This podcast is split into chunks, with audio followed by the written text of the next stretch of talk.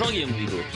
Bonjour Elliot de Valfoy. Bonjour, eh, bonjour Guillaume Bigot. Pourquoi cette musique? Peut-être parce que s'il y avait des, des pierres roulantes. Absolument pas. Bonjour Stanislas Rigaud. Bonjour Elliot de. Pourquoi cette musique? Pour leur concert euh, récemment Pas mal. Vous êtes proche. Les Rolling Stones. Pas mal. Vous êtes très proche. Pierre-Marie Seff, bonjour.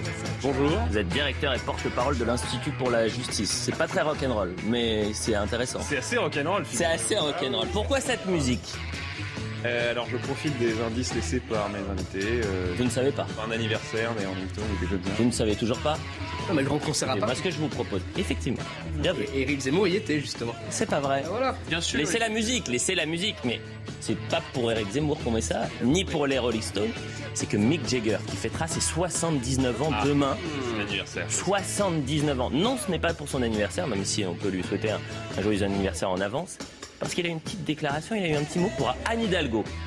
Vous ne me croyez pas On va voir ça ou pas quasiment, mais pas partagé par les euh, spectateurs qui étaient présents. Je vous tease la petite séquence et avant, on fait un petit point sur l'actualité avec vous, Audrey Berthaud. Bonjour Audrey. Bonjour Elliot, bonjour à tous. En Gironde, la situation continue de s'améliorer. Le feu de la teste de bûche est fixé, celui de Landiras est contenu. La vie reprend dans cette zone, mais les commerçants sont très inquiets. Ils craignent pour leur chiffre d'affaires. En temps normal, le tourisme représente jusqu'à 760 millions d'euros. Selon les premières estimations, les incendies ont amputé ces recettes de 40 à 50 et puis à deux ans des JO 2024, Emmanuel Macron organise une réunion de chantier avec une dizaine de ministres aujourd'hui. L'objectif est de faire le point sur cet événement dont les défis sécuritaires et budgétaires inquiètent. La Cour des comptes a rendu un rapport, elle tire la sonnette d'alarme et juge impératif d'accélérer le pas. Alors quels sont les enjeux sécuritaires? On voit cela avec Inès Alicane. À l'approche des Jeux Olympiques, Paris doit faire face à trois principales difficultés en matière de sécurité publique. Vous avez euh, une sécurité qui est liée euh, aux enjeux euh, géopolitiques parce qu'on a une situation internationale qui est complexe et donc la France en tant que telle, Paris et donc la France peut être une cible à l'international. Nous avons toujours la menace du terrorisme qui plane, quand même sur, sur Paris et sur la France et qui peut être une vraie menace en 2024. Et nous avons cette insécurité au, quotidien. Dans son pré-rapport, la Cour des comptes préconise d'ores et déjà de pallier une éventuelle carence d'agents de sécurité privés. Elle suggère également de pouvoir faire appel à l'armée et aux réserves opérationnelles de la police et de la gendarmerie. Elle s'inquiète aussi du déroulé de la cérémonie d'ouverture et propose de limiter la grande parade fluviale inédite sur la Seine. Et pour cause, 200 bateaux et 600 000 spectateurs sont attendus. Objectif, éviter de nouvelles scènes de chaos, à l'image de la finale de la Ligue des Champions au Stade de France. On peut le faire, il faut tirer les enseignements tant de ce qu'on a pu faire en négatif, mais aussi de ce qu'on a su bien faire, notamment autour de l'Euro 2016. Les épreuves se dérouleront en partie au château de Versailles ou en plein centre de Paris, vers la Tour Eiffel. Il manque toujours 20 000 agents privés nécessaires pour sécuriser cet événement et éviter tout débordement. Et cinq ans plus tard, Kevin Meyer a été sacré champion du monde du décathlon pour la deuxième fois. À 30 ans, il entre dans le club des athlètes français, double champion du monde en individuel, aux côtés de la légende Marie-Josée Pérec, couronnée sur 400 mètres en 91 et en 95, et de Eunice Barber, titrée en 1999 et en 2003. Merci Audrey Berthaud. Heureusement qu'il est là, Kevin Mayer. Vous imaginez, c'est la seule médaille française euh, lors de ces championnats du monde à deux ans des Jeux Olympiques. Alors on va parler hein, des JO 2024, mais je vous demanderai pas une analyse euh, sur euh, euh, l'aspect sportif, mais plus sur l'aspect sécuritaire. Bonjour Marc Hainaut, vous n'étiez pas présent. On, est- on a commencé l'émission en musique Non. avec les Stones. Oh. Ouais, Mick Jagger, vous savez pourquoi? Non, dites-moi. Mais ils avaient un concert à Paris, non? Ah, pas mal. Eh, quand même. Remettons un peu de musique. Et pourquoi, et pourquoi on commence avec Mick Jagger? Oula, Difficile. un petit peu tôt le matin. Un petit peu tôt, toi. Ça va, il est 9h. Vous vous levez à quelle heure Eric Zemmour y était, non Non, alors c'est- j'ai entendu qu'Éric Zemmour y était, mais c'est pas l'information principale. Je vous le dis, Marqueno, parce que vous aussi, vous avez des problèmes de circulation à Paris. Vous êtes arrivé en retard parce que ça bouchonnait. C'est ça Ah oui Bon, Vous mentez peut-être, je ne sais pas. Non. Non, jamais. Je ne mens jamais. Donc le problème pour vous, c'est la circulation, donc indirectement à Hidalgo. C'est toujours la faute d'Anne Bien Hidalgo. sûr, évidemment. Eh ben bravo. Écoutez Mick Jagger, donc c'était euh, ce week-end à samedi à l'hippodrome de Longchamp pour euh, les 60 ans euh, de, de carrière du groupe. hein. Il va fêter ses 79 ans, je le disais demain. Et au milieu du concert, il dit aux, aux spectateurs, il a un petit mot pour Anne Hidalgo. Écoutez. Vous, vous savez, vous savez quelque chose, vous savez comment je suis arrivé ici cet après-midi? En avion. Je suis venu, euh, venu à- à- en vélo avec Anne, Anne Hidalgo.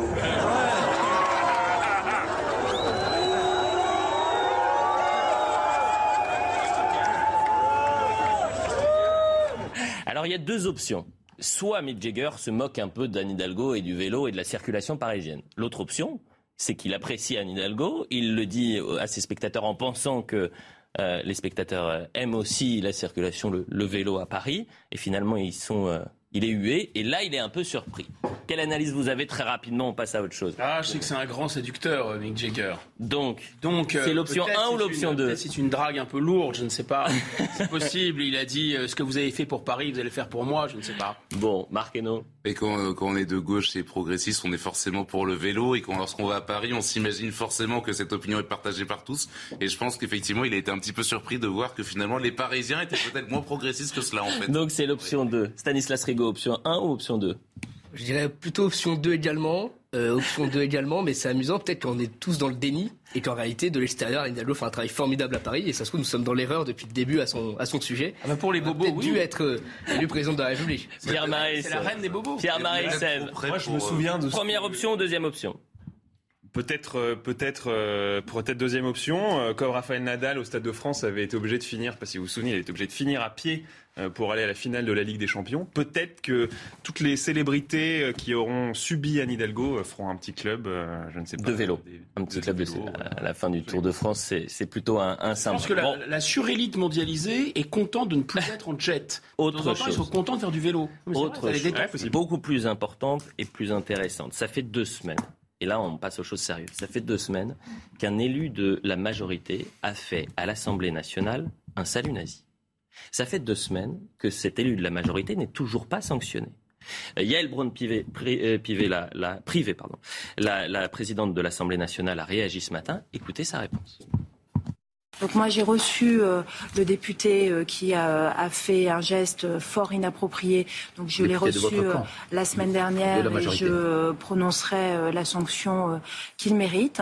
Euh, j'attends- Alors il y a un- une échelle de sanctions qui est prévue euh, dans notre règlement euh, intérieur. Moi j'ai ma ligne de conduite c'est d'appliquer euh, notre règlement euh, de telle sorte que euh, chacun puisse savoir dans quel cadre il, euh, il doit s'exprimer. Mais il ne doit pas y avoir euh, ni d'injures, ni d'invectives, ni de mauvaise tenue à l'Assemblée nationale. Nous devons être respectueux à nouveau des Français et euh, nous devons être respectueux finalement des idées contraires. Nous ne sommes pas tous d'accord à l'Assemblée, mais nous sommes tous légitimes à y siéger. La présidente de l'Assemblée nationale ne dit absolument rien dans sa déclaration, si ce n'est que c'est un geste fort inapproprié. Ce sont ses mots, hein. un geste fort inapproprié.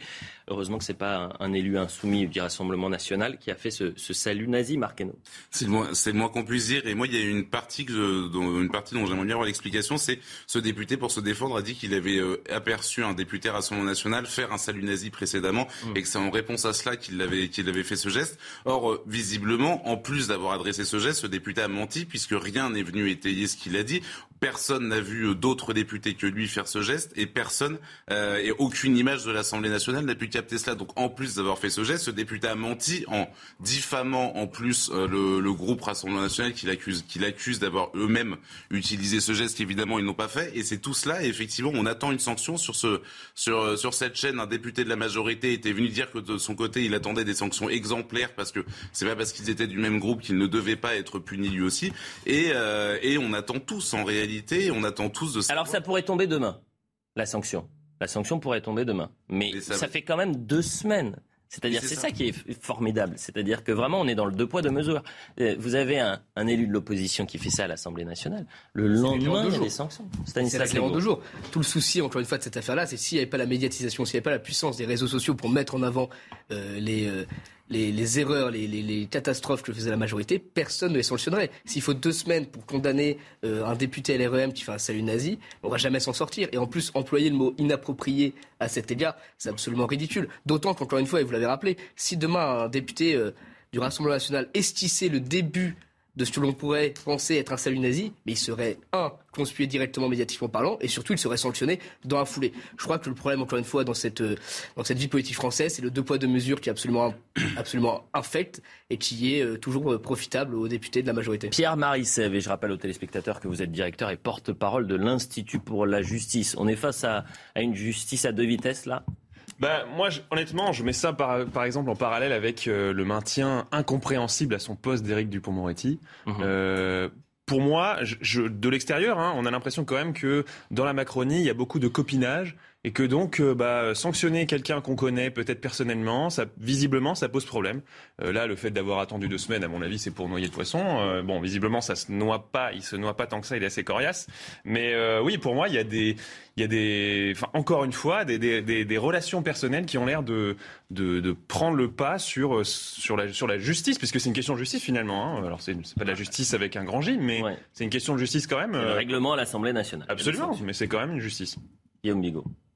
On nage en plein anachronisme. Tout à l'heure, euh, euh, Marc disait que hum, il y a cette espèce de, folie consistant à voir des nazis partout. Il y avait un film humoristique des années 80 qui s'appelait Elle voit des nains partout. Moi, je pense que la classe dirigeante voit des nazis partout.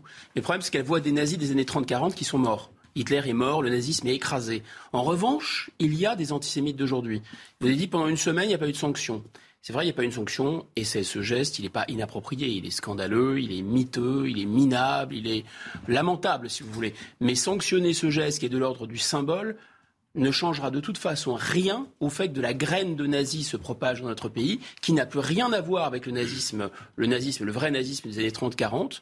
Il y a un antisémitisme aujourd'hui qui tue, qui blesse, qui agresse, qui insulte, qui n'a aucun espèce de rapport avec l'antisémitisme et le nazisme des années 30-40. Tant qu'on s'intéresse à lutter à main nue et à coup de règlement de l'Assemblée de manière symbolique contre le nazisme d'hier, on laisse prospérer le nazisme d'aujourd'hui. C'est un effet, si vous voulez, c'est un effet de...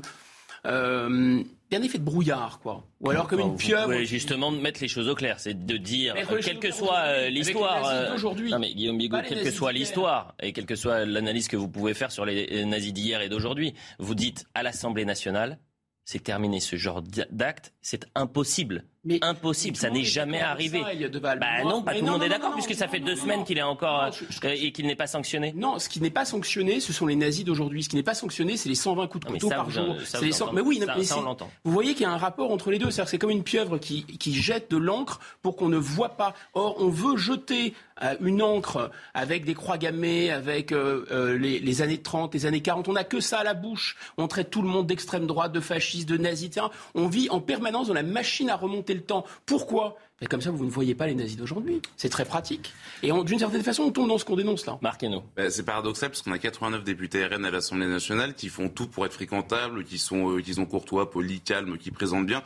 Et là, on a un député LRM qui nous fait croire qu'il y a des saluts nazis à l'Assemblée nationale depuis que le, Rassemblement national est là. Mais le nazisme est, mort. Non, mais c'est vrai, c'est vrai, objectivement, des, des, saluts nazis à l'Assemblée, enfin, ça n'arrive jamais. Objectif qu'on a tous vu cette information, c'est en quoi, enfin, ça n'a aucun sens. Et qui pouvait croire une seule seconde qu'un député RN qui s'est quand même pris six mois de leçons de respectabilité en disant surtout vous déconnez pas, vous restez cohérent, vous restez unis, etc. Qui imagine un député RN faire un salut nazi en plein hémicycle Je veux dire, ce serait complètement idiot. Et qui peut croire une seule seconde que le RN a quelque chose à voir avec le parti nazi aujourd'hui en 2022 quand on sait que des, des, juifs non agénaires sont égorgés par des islamistes Exactement. je veux dire, c'est pas possible. Mais qui peut croire que le député LREM qui a fait pardon, qui a fait n'importe quoi, enfin ce qu'il a fait minable et inqualifiable, peut croire qu'il est nazi? Mais c'est pas le problème. Ah bah c'est le problème. pardonnez-moi, euh, Guillaume, euh, je, sur ce plateau, quelqu'un fait un salut nazi, il dégage tout de suite et pardonnez-moi d'être aussi euh, non, non, mais ou agressif. Vous et c'est normal. Personne et c'est logique, c'est du bon sens. non, mais personne ne le fera. Mais même pour la blague, même pour la blague, il sort tout de suite. Mais vous comprenez bien qu'il y a une façon de lutter contre le nazisme avec 70 ans Il y a des symboles à avoir. Mais que les mêmes... à suivre. Non, non, mais si vous voulez, c'est intéressant parce que moi, je pense que les électeurs du RN, c'est les gens qui faisaient sauter les trains pendant la guerre. C'est ça le problème, en fait, et qui cachaient les juifs. Et que ceux qui aujourd'hui votre renaissance, etc., et qui sont dans le mainstream et qui sont centre droit, centre gauche, centristes, qui sont tout à fait d'accord avec le, conformisme ambiant. Moi, je ne sais pas ce qu'ils auraient fait pendant l'entre-deux-guerres. J'ai une petite idée. On va pas. Bah, gardez votre idée. si je puis me permettre. Et on ne va pas euh, faire ces, théories-là. Avançons. Gérald Darmanin, nouveau couac, le ministre de l'Intérieur qui a, tweeté trop vite dans l'affaire des policiers agressés à, à, Lyon. La personne interpellée mercredi a été finalement mise hors de cause, sauf que hier à midi, voilà ce qu'annonçait le premier flic de France. Suite à l'inacceptable attaque contre les policiers de Lyon, des opérations de police ont lieu. Un des délinquants est étranger. Il a été interpellé sur mon instruction. Il a été placé en rétention et sera expulsés. Les délinquants étrangers n'ont pas leur place en France. Voilà ce que dit Gérald Darmanin. Il est donc midi hier. Trois heures plus tard, nouveau tweet du ministre de l'Intérieur en lien avec les événements ou non connus pour euh, de nombreuses mises en cause, vol, violence, menace de mort sur personne dépositaire de l'autorité publique et détention de drogue, violence en réunion. Cet individu n'a rien à faire dans notre pays qui est généreux si on le respecte. Et alors il a eu la réponse d'Éric Piolle, qui n'a rien à voir au dossier. Éric Piolle, je rappelle qu'il est maire de Grenoble. Euh, Darmanin, qui drague ouvertement l'extrême droite en reprenant ses mots et ses idées, passe outre l'état de droit en euh, prévoyant d'expulser un délinquant étranger sans attendre le résultat des investigations. Encore un symbole d'une dérive consternante et inquiétante. Je rappelle à Éric Piolle que l'individu, le suspect qui avait été arrêté, a 19 ans. Il est né en Algérie il a 18 mentions dans son euh, casier judiciaire. Qu'il était, euh, qu'il avait une, il faisait l'objet d'une obligation de quitter le territoire français. première question d'abord sur euh, Gérald Darmanin. Est-ce qu'il a une nouvelle fois, deux mois après le fiasco du Stade de France, tweeté trop rapidement Stanislas Rigaud? Il y a, c'est d'ailleurs étonnant de la part de Gérald Darmanin, qui est là depuis maintenant 5 ans, et qui est prolongé par Emmanuel Macron au gouvernement, voir autant d'amateurisme, c'est assez effrayant. Moi, je regarde ça depuis euh, quelques semaines, depuis le Stade de France. On regarde euh, le travail que fournit euh, M. Darmanin et on est effaré. On est effaré parce que tout paraît approximatif, tout paraît nébuleux, tout semble être dans le mensonge et on n'arrive pas trop à saisir là où il veut aller. Au Stade de France, il est d'un laxisme absolument dingue, où il laisse tout passer, où on est la risée du monde entier à cause de sa gestion de l'événement. Et de l'autre côté, là, hier, et dans les jours, dans les jours précédents, il se joue euh, de nouveau euh, premier flic de France, très à droite, très droitier, avec un discours fort et ferme. Et même là-dedans, il arrive à se planter. Alors moi, sur le fond, je vais vous dire quelque chose. Je suis entièrement d'accord avec ce qu'il dit. Les délinquants étrangers n'ont absolument rien à faire en France. Mais juste petite parenthèse là-dessus. On a fait une campagne pendant euh, quasiment un an hmm. en disant ce genre de choses.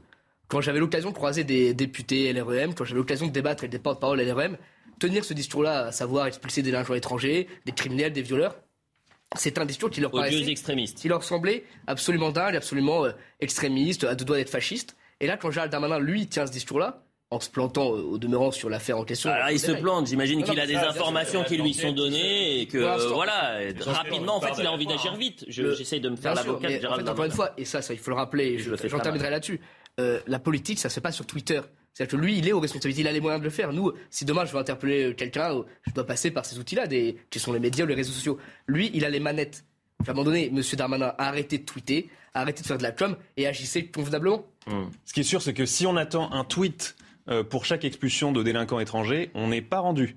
Euh, il y en a des milliers qui vont avoir expulsés. C'est 12% des euh, OQTF qui, sont qui sont exécutés. Oui, et puis c'est 24% des, des, occupants des prisons. Donc 24% Alors c'est un peu moins. C'est un peu moins. On aura les chiffres, on va vous les donner un, peu, un peu ça aussi, entre 20 et 25 depuis 5-6 ans. Et c'était plutôt en hausse. Moi j'avais vu que pour 2021 c'était 24%. En octobre 2021 c'était Peut-être sortir en même temps, c'est peut-être l'astuce. Mais en fait, M. Dupont-Moretti il fait sortir plus vite que M. Darmanin ne tweet. C'est ça le problème. C'est ah, un point de vitesse. On va écouter Éric Dupont-Moretti, le garde des Sceaux, qui a réagi après ce nouveau couac de Gérald Darmanin. Pour expulser un étranger, dans notre pays, il y a soit l'expulsion judiciaire, après condamnation, ça s'appelle une peine complémentaire, soit une expulsion administrative. Il s'avère que cet homme, à propos duquel le parquet dit qu'il est hors de cause, cet homme a déjà été condamné à de nombreuses reprises et il fait l'objet d'une obligation de quitter le territoire français, ce qui est une décision administrative. Et Gérald Darmanin a dit qu'elle serait exécutée. Moi, j'ai rien d'autre à dire. Je suis un fervent partisan de l'état de droit que je défends bec et ongle.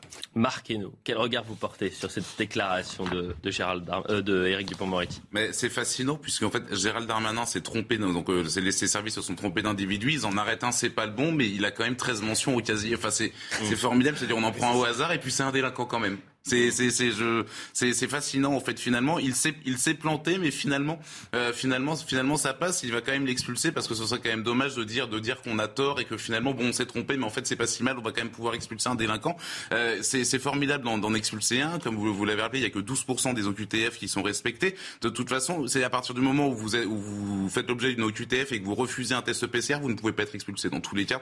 Donc vous allez en centre de rétention quelques mois puis après vous ressortez dans la nature et puis finalement tout va bien. Vous n'êtes jamais expulsé. Là, on a une expulsion qui va peut-être être appliquée. Là, on a 1000 euh, migrants qui sont arrivés en 24 heures en Italie, beaucoup qui vont arriver en France. Finalement, la question, c'est d'accord, on en, on en vire un, mais si on a 3000 qui arrivent le jour même, enfin, si on a des milliers qui arrivent le jour même, on se, on se demande bien finalement à quoi, à quoi ça sert tout ça. Et c'est vrai quand on voit le tandem du pont Moretti-Darmanin, on se dit que de toute façon, euh, si euh, va si, si Dupont-Moretti euh, dit que de toute façon Gérald Darmanin peut dire ce qu'il veut, de toute façon la justice est indépendante et qu'elle elle n'appliquera pas euh, le bon sens, en réalité. Euh, Éric Dupont-Moretti, c'est le mal aimé hein, dans le gouvernement. On va le voir aussi dans notre émission. C'est 30% de code de popularité. Euh, depuis euh, deux ans. de trop 30... Oh bah, Il est mis en examen.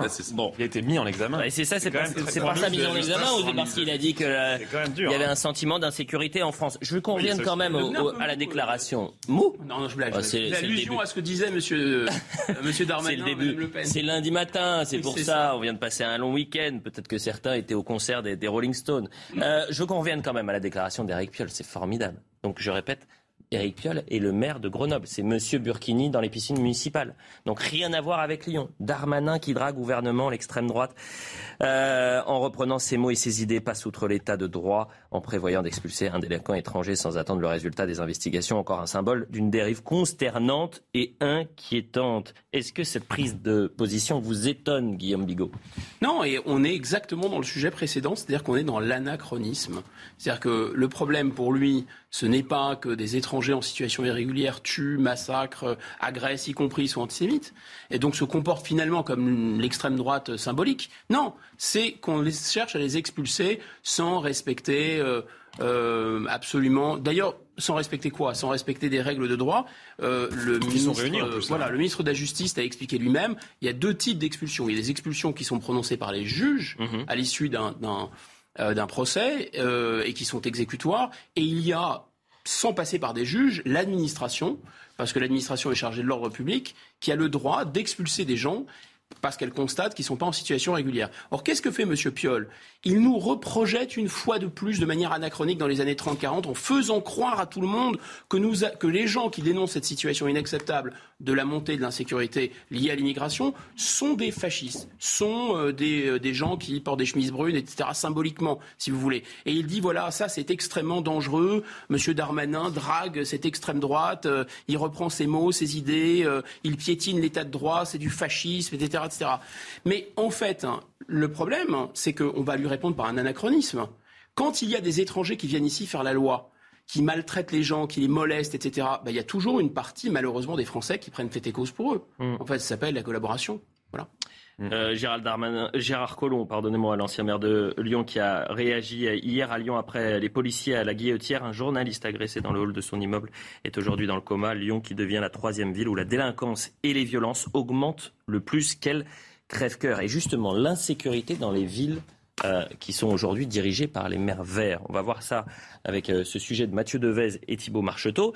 On va se poser euh, la question est-ce que les écolos ont quand même un œil sur la sécurité dans, dans leur ville? Et on voit la bascule, que ce soit à Grenoble ou à Lyon ces deux dernières années. À Grenoble ce jeudi, une commerçante dit avoir été agressée et avoir vu son magasin pillé par une bande d'individus. Des agressions devenues trop fréquentes selon l'opposition qui dénonce l'inaction du maire écologiste. Grenoble est devenue la première ville de France pour les agressions violentes et les vols à la tire pour 1000 habitants. Quand Éric Piolle est arrivé en 2014, il a dit plus de caméras. Il a refusé bien sûr l'armement de la police municipale. Donc on a une évolution de la ville qui est euh, extrêmement difficile. Mercredi soir à Lyon, ce sont trois policiers en civil qui ont été violemment agressés par une cinquantaine d'individus. Là encore, on dénonce le laxisme des écologistes au pouvoir dans la ville. Elle a basculé euh, dans la délinquance et l'ultraviolence à partir euh, du moment où le maire de Lyon n'a plus considéré que les problèmes de sécurité étaient des problèmes euh, fondamentaux. Aujourd'hui, quand on se bat à la Kalachnikov, on s'aperçoit qu'on a franchi bien des étapes, hélas. Le maire de Lyon a réagi dans un tweet et affirme que la ville agit pour le maintien de la sécurité publique. La ville de Lyon se mobilise pour faire avancer l'enquête. Nous continuerons d'agir pour assurer la tranquillité publique dans notre ville. Cet élu écologiste de région parisienne affirme que le problème ne vient pas de la municipalité. Dans toutes les villes, quelle que soit la couleur politique, il y a des problèmes d'insécurité qu'il faut affronter. Mais je rappelle quand même que c'est l'État qui est d'abord le premier garant de la tranquillité de la sécurité publique. Les collectivités locales accompagnent. Elles accompagnent euh, en créant des polices municipales. C'est le cas dans euh, la plupart des villes dirigées par les écologistes. 2 millions de Français vivent dans une ville dont le maire est écologiste. Alors je me tourne vers vous, Pierre Marissev, parce que quand vous avez entendu euh, Alexis Bachelet dire oui, il y a des problèmes dans les villes, quelle que soit la, couleur du, du maire, mais c'est à l'État euh, de, gérer la, sécurité euh, sur son territoire. Complètement. Les municipalités ont un levier d'action, c'est les polices municipales. Effectivement, les municipalités écolo, qui sont en fait des municipalités d'extrême gauche, hein, le terme écolo, ils l'ont piqué, euh, mais en fait c'était juste des municipalités d'extrême gauche qui obéissent à la logique d'extrême gauche en matière de sécurité, de sécurité c'est-à-dire pas ou peu de police municipale. On a vu le cirque que ça a été à Paris. Anne Hidalgo, elle a mis euh, des années avant d'avoir, avant d'avoir une police municipale, qui d'ailleurs, moi, les échos que j'en ai, euh, c'est que euh, ils ont simplement transformé des agents de sécurité privés en policiers municipaux. bon, sans trop de formation, etc. Donc ça, c'est, un, c'est un, autre sujet. mais oui, effectivement, le levier principal. Donc les municipalités peuvent avoir une police municipale qui peut participer et qui aujourd'hui les polices municipales. Ça c'est important. La hein. caméra de surveillance, c'est pas l'État. Oui, c'est la mairie. Bah c'est sûr, mais c'est essentiel. Pardonnez-moi. C'est largement. C'est une ligne. C'est un moteur. Bah c'est essentiel pour. C'est peu La façon de lutter contre l'insécurité. Ne mettez pas de caméra. Laissons rien. Laissons comme ça. Le levier pour lutter contre l'insécurité, c'est la justice. C'est la justice premièrement. C'est l'immigration deuxièmement. Hum. C'est les deux, les deux draineurs de, de, de, les deux drains d'insécurité. Moi, c'est très simple. Déjà, quand je vois M. Doucet parler de questions euh, de sécurité, ça me fait toujours pas mal marrer parce que j'ai le souvenir de M. Doucet qui, pendant cette année 2022, euh, a eu affaire euh, dans la ville de Lyon à des rodéos sauvages. Vous savez, c'est ces bandes de. Dalton, Notamment les Dalton. Mais je crois que ça, précède encore, parce qu'il y en a eu plusieurs. Ah bah Et M. Doucet, à ce moment-là, en tant que maire. attaché à la sécurité, comme il le rappelle aujourd'hui, il avait eu des, des propos extrêmement intéressants. Il proposait de faire des stages pour ces gens-là de motocross, pour les habituer peut-être à ne pas faire du motocross dans les quartiers ou dans les villes ou dans les centres-villes, mais à le faire ailleurs. Mais en fait, quand on a un maire qui propose ce genre d'absurdité, on se rend compte qu'on va toucher le fond. Et moi, j'ai une pensée pour toutes ces personnes qui ont voté pour ces maires soi-disant écolos, mais qui en réalité ont voté pour des, des, des, des, des maires d'extrême gauche, voire islamo-gauchistes pour certains, et qui se sont fait avoir. Et moi, je vous le dis, il y a quelque chose d'intéressant. En effet, les maires n'ont pas toutes les prérogatives pour gérer la, la sécurité en ville. Mmh. Mais toutes les villes, pardon, gérées par des maires euh, soit du Rassemblement national, soit par des maires de droite. Je pense à Orange euh, avec M. Bompard, je pense à Béziers avec, pour le coup, M. Ménard, les Herbiers avec Mme Bess, etc. Mais ces villes-là, elles sont bien gérées. elles sont bien gérées et ils sont réélus largement à chaque fois aux élections. La publicité, on revient dans un instant. On va euh, parler de la chasse au, gaspillage. Vous savez que les, les commerçants bientôt devront maintenir leurs portes fermées s'ils utilisent la climatisation. Sinon, attention, amende. Vous allez, non mais vous allez demander donc aux policiers qui ont déjà énormément de, travail à, faire euh, sur le terrain d'aller contrôler si la porte du magasin est, bien fermée. Donc vous demandez aux Français, vous demandez aux Français de faire des efforts. Et puis dans, six mois, il faut juste le rappeler, hein, vous allez applaudir des deux mains la Coupe du Monde au Qatar, où vous avez dans les stades, stades ouverts, des énormes climatiseurs, énormes climatiseurs pour baisser de 15 degrés la température pendant les matchs. La publicité. Non. La suite de l'heure des pros, toujours avec Stanislas Rigaud, avec euh, Pierre Marissev, Marc Hainaut et Guillaume Bigot. On va parler de ce fameux plan sobriété dans un instant et de la chasse au gaspillage. On va, euh, et je le dis aux téléspectateurs, à 10h, on sera également avec Jacqueline Eustache-Brignot et David Lebars pour revenir sur les derniers éléments du euh, à Lyon. Et puis surtout, vous avez vu cet immense dossier sur les Jeux Olympiques 2024. On est à deux ans de l'ouverture des, des JO et on s'inquiète. Et l'inquiétude, la première inquiétude, c'est un, le budget, mais c'est surtout la sécurité. Est-ce qu'on va être capable de sécuriser cet événement et d'accepter, d'accueillir un, flux ça, va bien, se passer, un flux euh, très important euh, de, de, touristes. On fait le point sur l'actu avec vous, Audrey Berthaud. Rebonjour Audrey. Rebonjour Elliot. Le pape François en visite au Canada pour un pèlerinage pénitentiel. Il doit renouveler ses excuses pour le rôle de l'Église dans le drame des pensionnats pour autochtones qui a fait 6000 morts entre la fin du 19e et les années 90. Un geste attendu depuis des années dans le pays. Pour plus de 7 Français sur 10, la justice fonctionne mal. C'est le résultat d'un sondage IFOP pour le journal du dimanche. Près de trois quarts des personnes interrogées, donc, elles n'étaient que 63% il y a 5 ans, avant l'arrivée au pouvoir d'Emmanuel Macron, a porté ce jugement. Et puis la Floride face à un péril rampant, les escargots géants d'Afrique, une espèce qui peut être dangereuse pour l'homme car il peut être porteur du ver pulmonaire du rat qui peut causer la méningite. Ce mollusque est également un fléau agricole puisqu'il se nourrit de plus de 500 types de plantes différentes et se reproduit extrêmement vite. Merci euh, Audrey. On va faire euh, un petit jeu, ça va être le retour vers le futur. Pourquoi? Parce qu'on va basculer en 1973, premier choc euh, pétrolier. Mhm. Et à l'époque, il y avait déjà eu des restrictions d'énergie en France, des coupures d'électricité à Paris. Séquence.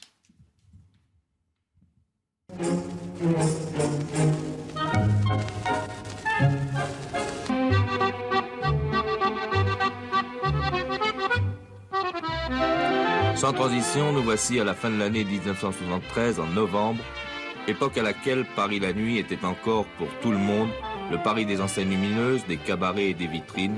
C'était un Paris qui s'amusait. Aujourd'hui, à la suite des restrictions gouvernementales, nos magasins parisiens ne laissent plus brûler la nuit que le nombre de lumières indispensables. Face à ces restrictions, que pensent les principaux intéressés, c'est-à-dire les commerçants Monsieur Souvigny, directeur d'un magasin avenue de la Grande Armée, nous répond. Ces restrictions, bien entendu, nous gênent énormément. Et je crois pouvoir parler d'ailleurs au nom de tous nos collègues et tous nos amis, que ce soit de l'avenue de la Grande Armée ou éventuellement même d'autres secteurs comme les Champs-Élysées. Formidable cette séquence. 50 ans plus tard, on va se retrouver dans la même situation, Guillaume Bigot. Les mêmes causes produisent un peu les mêmes effets. Il y a des, il y a des, facteurs extérieurs qui viennent euh, comme ça euh, augmenter les prix euh, de l'énergie, percuter l'économie, ralentir la croissance.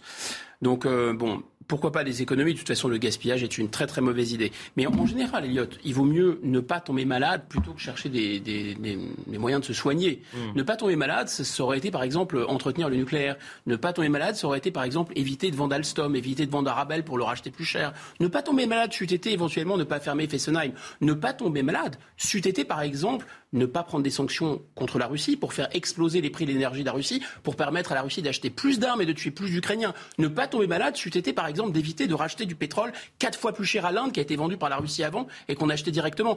Ne pas tomber malade, ce serait être dirigé par des gens avec un cerveau. Hmm, bon, et justement. Non, mais une dernière. Après, je veux bien qu'on nous fonctionne et qu'on nous tape sur les doigts.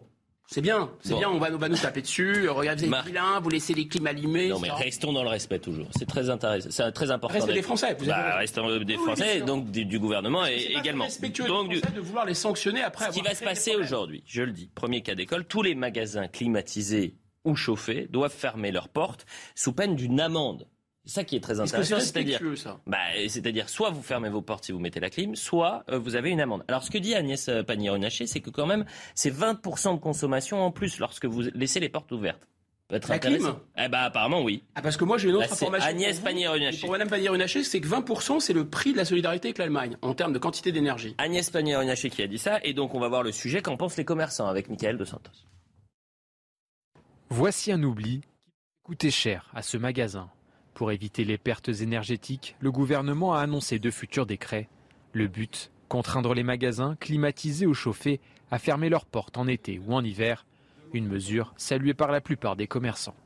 Si on peut euh, préserver euh, de l'énergie de manière assez simple, faisons-le. Nous vendons des produits frais, donc nous mettons la clim si on ne ferme pas la porte, euh, la fraîcheur ne va pas euh, protéger nos, produits. Il y a un peu ce côté euh, amende, infantilisation qui revient assez souvent sur, depuis la, fait, la période Covid où en fait on en peut un peu plus se faire prendre pour des gamins. Pour éviter cette surconsommation, estimée à 20%, Le gouvernement souhaite dans un premier temps informer les commerçants.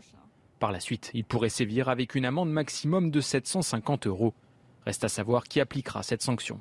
Ma police municipale, elle, elle se consacre à la sécurité des biens et des personnes. Elle n'est pas là pour appliquer l'ensemble des décrets gouvernementaux, euh, bien évidemment, parce que sinon, vous imaginez que je n'aurais pas assez d'effectifs. Certaines villes, comme Paris ou Lyon, ont déjà pris les devants. Dès aujourd'hui, les commerçants seront contraints de fermer leurs portes pour éviter tout gaspillage énergétique. Dans la capitale, l'amende sera 250 euros. Donc on va demander aux policiers, qu'ils soient municipaux ou nationaux, d'aller surveiller si la porte du magasin est bien fermée. Et j'imagine si la clim et si elle a clim. C'est-à-dire que vraiment, ils ont le temps en ce moment, avec le niveau de délinquance qu'on a euh, dans, sur notre territoire, d'aller voir si la porte est bien fermée. Est-ce que c'est sérieux La, réalité, c'est on, on, a, on a vécu un sketch absolument dingue pour le Covid où ils sont venus traquer des personnes qui ne mettaient pas leur masque. On a vécu un sketch absolument dingue euh, lorsqu'il fallait surveiller si les personnes allaient se promener toutes seules euh, en balade pendant deux heures sans toucher personne pendant trois heures. Et là maintenant, aujourd'hui, ils vont traquer les personnes, les commerçants qui travaillent, donc des gens qui se lèvent tôt le matin. Les portes. Ils traquent, les, traquent les portes. Sauf qu'en réalité, ces gens-là, moi je, vous dis la réalité, c'est idiot de laisser sa porte ouverte quand il y a la clim. Mais hier, j'étais en voiture. Je rentrais de voiture, il faisait 33 degrés sur la route. On a mis la clim à l'intérieur de la voiture. Hmm. Et bien à ce moment-là, pour que la clim soit efficace, on a fermé les fenêtres. On a fermé les, fenêtres. Non mais, non mais, voyez, on en est là. En fait, le sujet aujourd'hui, c'est est-ce que quand on met la clim dans sa voiture, on remonte J'ai éteint la lumière chez moi. Et ben voilà. C'est pas Versailles ici. Et ben exactement. Mais, en fait, c'est juste du bon sens. En fait, j'ai écouté le commerçant qui de votre sujet. Il a raison. Il faut arrêter des, gamins. Il faut arrêter de prendre pour des gamins et d'emmerder les gens. On emmerde les à Paris, on emmerde les gens pour les terrasses trop grandes pour la clim. Bientôt, ce sera pour savoir euh, si euh, l'eau ne coule pas plus de 17 secondes chez soi. Enfin, on est sur des trucs délirants et qui emmerdent les gens. Et d'ailleurs, ce qui est amusant, pardon, c'est que pour sanctionner les peines de justice, c'est toujours très long, etc. etc.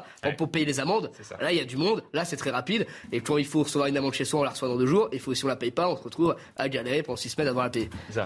C'est toujours pareil quand j'oublie de mettre mon, parc, mon, mon, ticket au parc-mètre, euh, moi je me prends une amende. Quand un délinquant euh, commet euh, un, délit, 9 chances sur 10 qu'il ne soit pas sanctionné.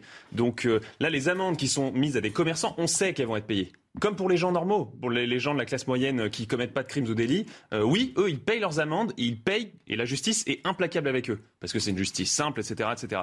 Mais quand on met ça en, en rapport avec l'impunité organisée et institutionnalisée ça je, peux le redire et je le redirai s'il y a besoin, euh, c'est une impunité institutionnalisée et les délinquants en France ne payent jamais leurs amendes parce qu'ils sont insolvables et ils ne payent jamais leurs dettes à la société en allant en prison parce qu'on n'a plus de place dans les prisons. Hmm. Donc à partir de On a posé la question aux, franciliens justement. Écoutez leur réaction, c'était ce matin. Euh, il faut commencer à faire attention à nos comportements avec euh, l'énergie et, et, voilà donc il faut prendre toutes les, bonnes, toutes les petites mesures qui peuvent nous penser même à insignifiante, il faut commencer à le faire. je pense que c'est bien parce que la clim, euh, il faut, pour que ça marche bien, il faut que le, magasin soit fermé. Autrement, l'air chaud continue à rentrer. Moi, je suis dans le bâtiment et, euh, c'est des déperditions de, chaleur ou d'énergie euh, en globalité, donc c'est pas bon. Ce qui est dingue, c'est que les Français font déjà partie des pays qui respectent le mieux, ou en tout eh cas qui consomment le moins d'électricité. C'est-à-dire que euh, le 22 juillet dernier, euh, elle a émis 111 grammes, alors ça ne parle pas forcément, mais c'est pour vous donner un ordre d'idée, euh, de CO2 par kilowattheure d'électricité, donc 111, contre 272 pour le Royaume-Uni, soit deux fois plus, contre 364 pour l'Allemagne, ou encore 615 pour la Pologne. C'est-à-dire qu'on fait, on, instaure quelque chose aux Français. On est en train de leur dire, vous consommez trop d'électricité. Sauf que, comparé aux pays européens, la France est quasiment dans le top 5 oui, non, mais, après, c'est pardon, non mais en fait pardon, mais en fait c'est on faut, faut arrêter aussi de, de prendre les Français pour des débiles. Ce qui est, ce qui est très moment, c'est que c'est toujours c'est toujours avec des très bons sentiments. C'est euh, c'est uriner sous votre douche pour la planète, couper votre gaz pour l'Ukraine. C'est toujours des grandes causes, de très belles causes, de, formidables causes où les Français peuvent se rassembler. Mais en réalité, ce serait parfait dans un pays normal, à la limite, que dire euh, pardon, euh, je vais, me faire taper par Guillaume Bigot, mais dire aux commerçants, dire dire aux commerçants, bah oui, il faut fermer la porte pour qu'on climatise ses, boutiques. En François, oui, c'est en c'est du bon sens, très bien. Ce que je veux dire, c'est que toutes ces mesures-là, à la limite, elles auraient un sens, elles seraient moins risibles si on n'était pas dans un pays où l'insécurité débordait partout, où il n'y a aucun pouvoir régalien qui tient la route. Euh, faire les deux en même temps, c'est Oui, pas, le- oui, pas le- oui, mais d'abord, d'abord, on fait ce qui est prioritaire et après, éventuellement, si on a, si on a envie de s'occuper, si on se dit tiens, les Français, ils ont, ils ont besoin d'être rassemblés autour de causes aussi, mais aussi, aussi secondaires soient-elles, pourquoi pas? Mais d'abord, on va peut-être, on va peut-être, ça- on va peut-être essayer de rétablir la sécurité. Je veux dire, si euh, c'est quelqu'un qui Mais se fait égorger dans la demandez rue, à la Pologne de la faire porte plus attention. lui Vous demandez à la- climatisée au Royaume-Uni, à l'Allemagne de respecter un peu plus. ça, à la limite, les qu'on Français. ça, Non mais on est en train d'expliquer aux. Français que c'est un peu de leur Mais responsabilité pour rester, si on rester sur le régalien, pour rester sur le régalien, pour cela, il faudrait que la France ait un, il y a- il y a un poids au niveau international. Le seul problème, c'est que la France, diplomatiquement, est en pleine descente depuis des années. La France ne rayonne plus à l'international. La France a plus de poids diplomatique. Le fait, le, parce que le fait est que ses missions régaliennes ne sont plus assurées. Donc, en fait, on peut dire, la France peut dire ce qu'elle veut aujourd'hui. Le problème, c'est qu'elle n'est plus audible sur la scène internationale. Mais là où Stanislas a tout à fait raison de faire une analogie avec le masque, priori, il n'y a pas d'analogie avec le masque, c'est des problèmes complètement différents. Mais si, un peu quand même. Parce que qui était chargé de stocker des masques? L'État. Euh, au lieu de s'excuser de dire qu'on n'a pas stocké des masques, qu'on était des cons, on n'a pas stocké des masques, qu'est-ce qu'ils ont dit? Ils ont dit Vous êtes des cons à vouloir des masques. En fait, c'est interdit de porter des masques. Et ensuite, qu'est-ce qu'ils ont fait? Ils ont envoyé des drones pour poursuivre les gens qui n'avaient pas de masque. Enfin, je caricature un peu, à peine quand même, à peine. Donc, c'est et le, le schéma est toujours le même. C'est-à-dire que l'État fait n'importe quoi, puis il dit non, non, c'est pas vrai, on n'a pas fait n'importe quoi, tout va bien, etc. Puis ensuite, il accuse les gens de ce qu'il a fait lui. Et il leur demande et leur met la pression pour régler ce qu'ils ont fait lui, ce qu'ils ont fait eux. C'est ça qui ne va pas. En leur parlant comme à des enfants. En leur parlant Moi, comme à c'est des ça aussi enfants. que je trouve insupportable. moi. Qui va leur mettre des amendes à eux je suis désolé, je suis un peu cynique, mais j'ai hâte d'être en novembre prochain. Ah oui. En ça- pleine, et je le répète, en pleine Coupe du Monde. Vous allez avoir des points euh, d'Olivier Véran tous les soirs, qui va vous expliquer, donc le porte-parole du gouvernement, qu'il faut bien éteindre la lumière chez soi, qu'il faut baisser un peu le chauffage. Et je vous le dis, vous allez avoir, vous allez euh, regarder votre télévision et à quelques milliers de kilomètres, vous avez des climatiseurs immenses, des gens qui ne respectent pas forcément euh, les mesures euh, pour essayer de, de- de baisser la consommation en CE2, etc. Ah, les Donc Chinois, on va les se marrer. Non va mais on va se marrer, ça va être drôle. Oui, J'ai hâte d'être en novembre les moyens, prochain. nous, on les a pas Euh, aussi. Et les spots publicitaires, vous allez voir les spots publicitaires à- tous les jours qui vous. Mitterrand avait une expression fantastique en 83 quand il était question d'installer des missiles américains face aux missiles soviétiques. Il allé en Allemagne, il a dit aux Allemands écoutez, calmez-vous parce qu'il y a des pacifistes ici, mais les pacifistes ils sont à l'ouest. Tandis que les missiles, ils sont à l'est. Là, c'est pareil. C'est-à-dire qu'il y a des gens qui luttent contre la, le, déréchauffement, le réchauffement climatique et le déré- dérégulation du climat ici en Europe. Mais là, là, le climat, il est salopé partout ailleurs. hein. Autre actualité, on balaye ce qui s'est un peu passé cette, euh, ce week-end. C'était le, le débat du week-end à l'Assemblée nationale, la redevance télé, qui devrait tirer sa révérence, mais ça reste encore très flou. Et d'ailleurs, c'était une proposition, Stanislas Rigaud, si je me m'abuse, d'un certain Eric Zemmour. C'était de supprimer la redevance télé. Les particuliers n'auraient donc plus à payer cette redevance. euh, de, désormais, l'audiovisuel public sera financé par une taxe. J'ai pas bien compris le système. Un débat qui a donné lieu à de vifs échanges au sein de l'Assemblée. On va écouter euh, euh, Marine Le Pen et Alexis Corbière et ensuite on fera un point avec Arthur Muriot. Si la télé commande aujourd'hui, qui commande la télé? C'est la grande question démocratique que nous devons dénouer. Pour notre part, nous n'accepterons pas une nouvelle ORTF, un Macron Today sous contrôle politique du château. Car c'est ça l'enjeu. L'honnêteté oblige à dire que le projet euh, du gouvernement présenté aujourd'hui n'a évidemment strictement rien à voir avec ce que nous souhaitions faire et ce que j'ai exprimé pendant la campagne présidentielle parce que vous n'allez pas assez loin.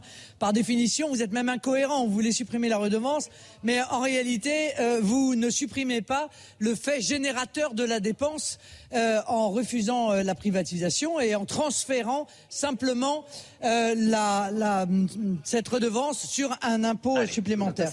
Arthur Muriot, merci d'être avec nous. Vraiment pour les téléspectateurs, comment ça fonctionne cette redevance télé? C'est quoi la redevance télé? La redevance télé, c'était 138 euros par an pour près de 27 millions de euh, foyers. Ça représente environ 3,7 milliards d'euros euh, par an. Et donc ça, désormais, c'est terminé puisque, on l'a dit, euh, LR, RN et LREM ont voté la fin de la redevance. Mais on va s'intéresser au financement, pub- financement de l'audiovisuel public. Alors, L'audiovisuel public, c'est bien évidemment euh, pour les radios France Inter, euh, France Info, ou pour les chaînes télé France 2 ou euh, Arte. Alors regardez, le financement de, l'audiovisuel public, alors à 89%, il provient de cette redevance audiovisuelle qui représente 3,7 milliards d'euros.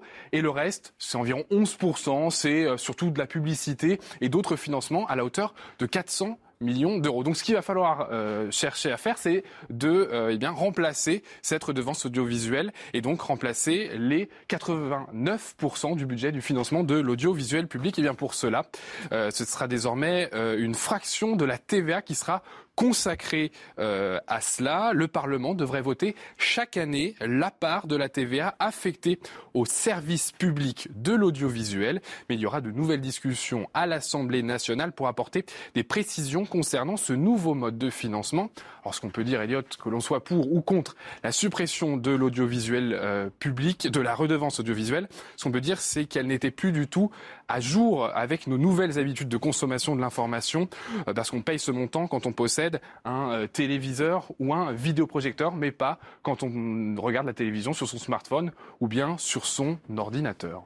Merci beaucoup, c'est un, peu plus clair, mais je me tourne maintenant vers le plateau et je vous voyais faire des têtes d'enterrement. Pourquoi? Ça, vous choque finalement que la euh, redevance télé s'imbrique désormais dans, cette TVA, Guillaume Bigot? Bah, écoutez, c'était, euh, ça posait deux types de problèmes. Le premier, euh, c'est auparavant la redevance telle qu'elle nous a été expliquée. Le premier problème, c'est, ça a été dit, c'est le, changement des, usages, de la technologie. Oui, de la on regarde la télé sur son téléphone ou sur son ordinateur.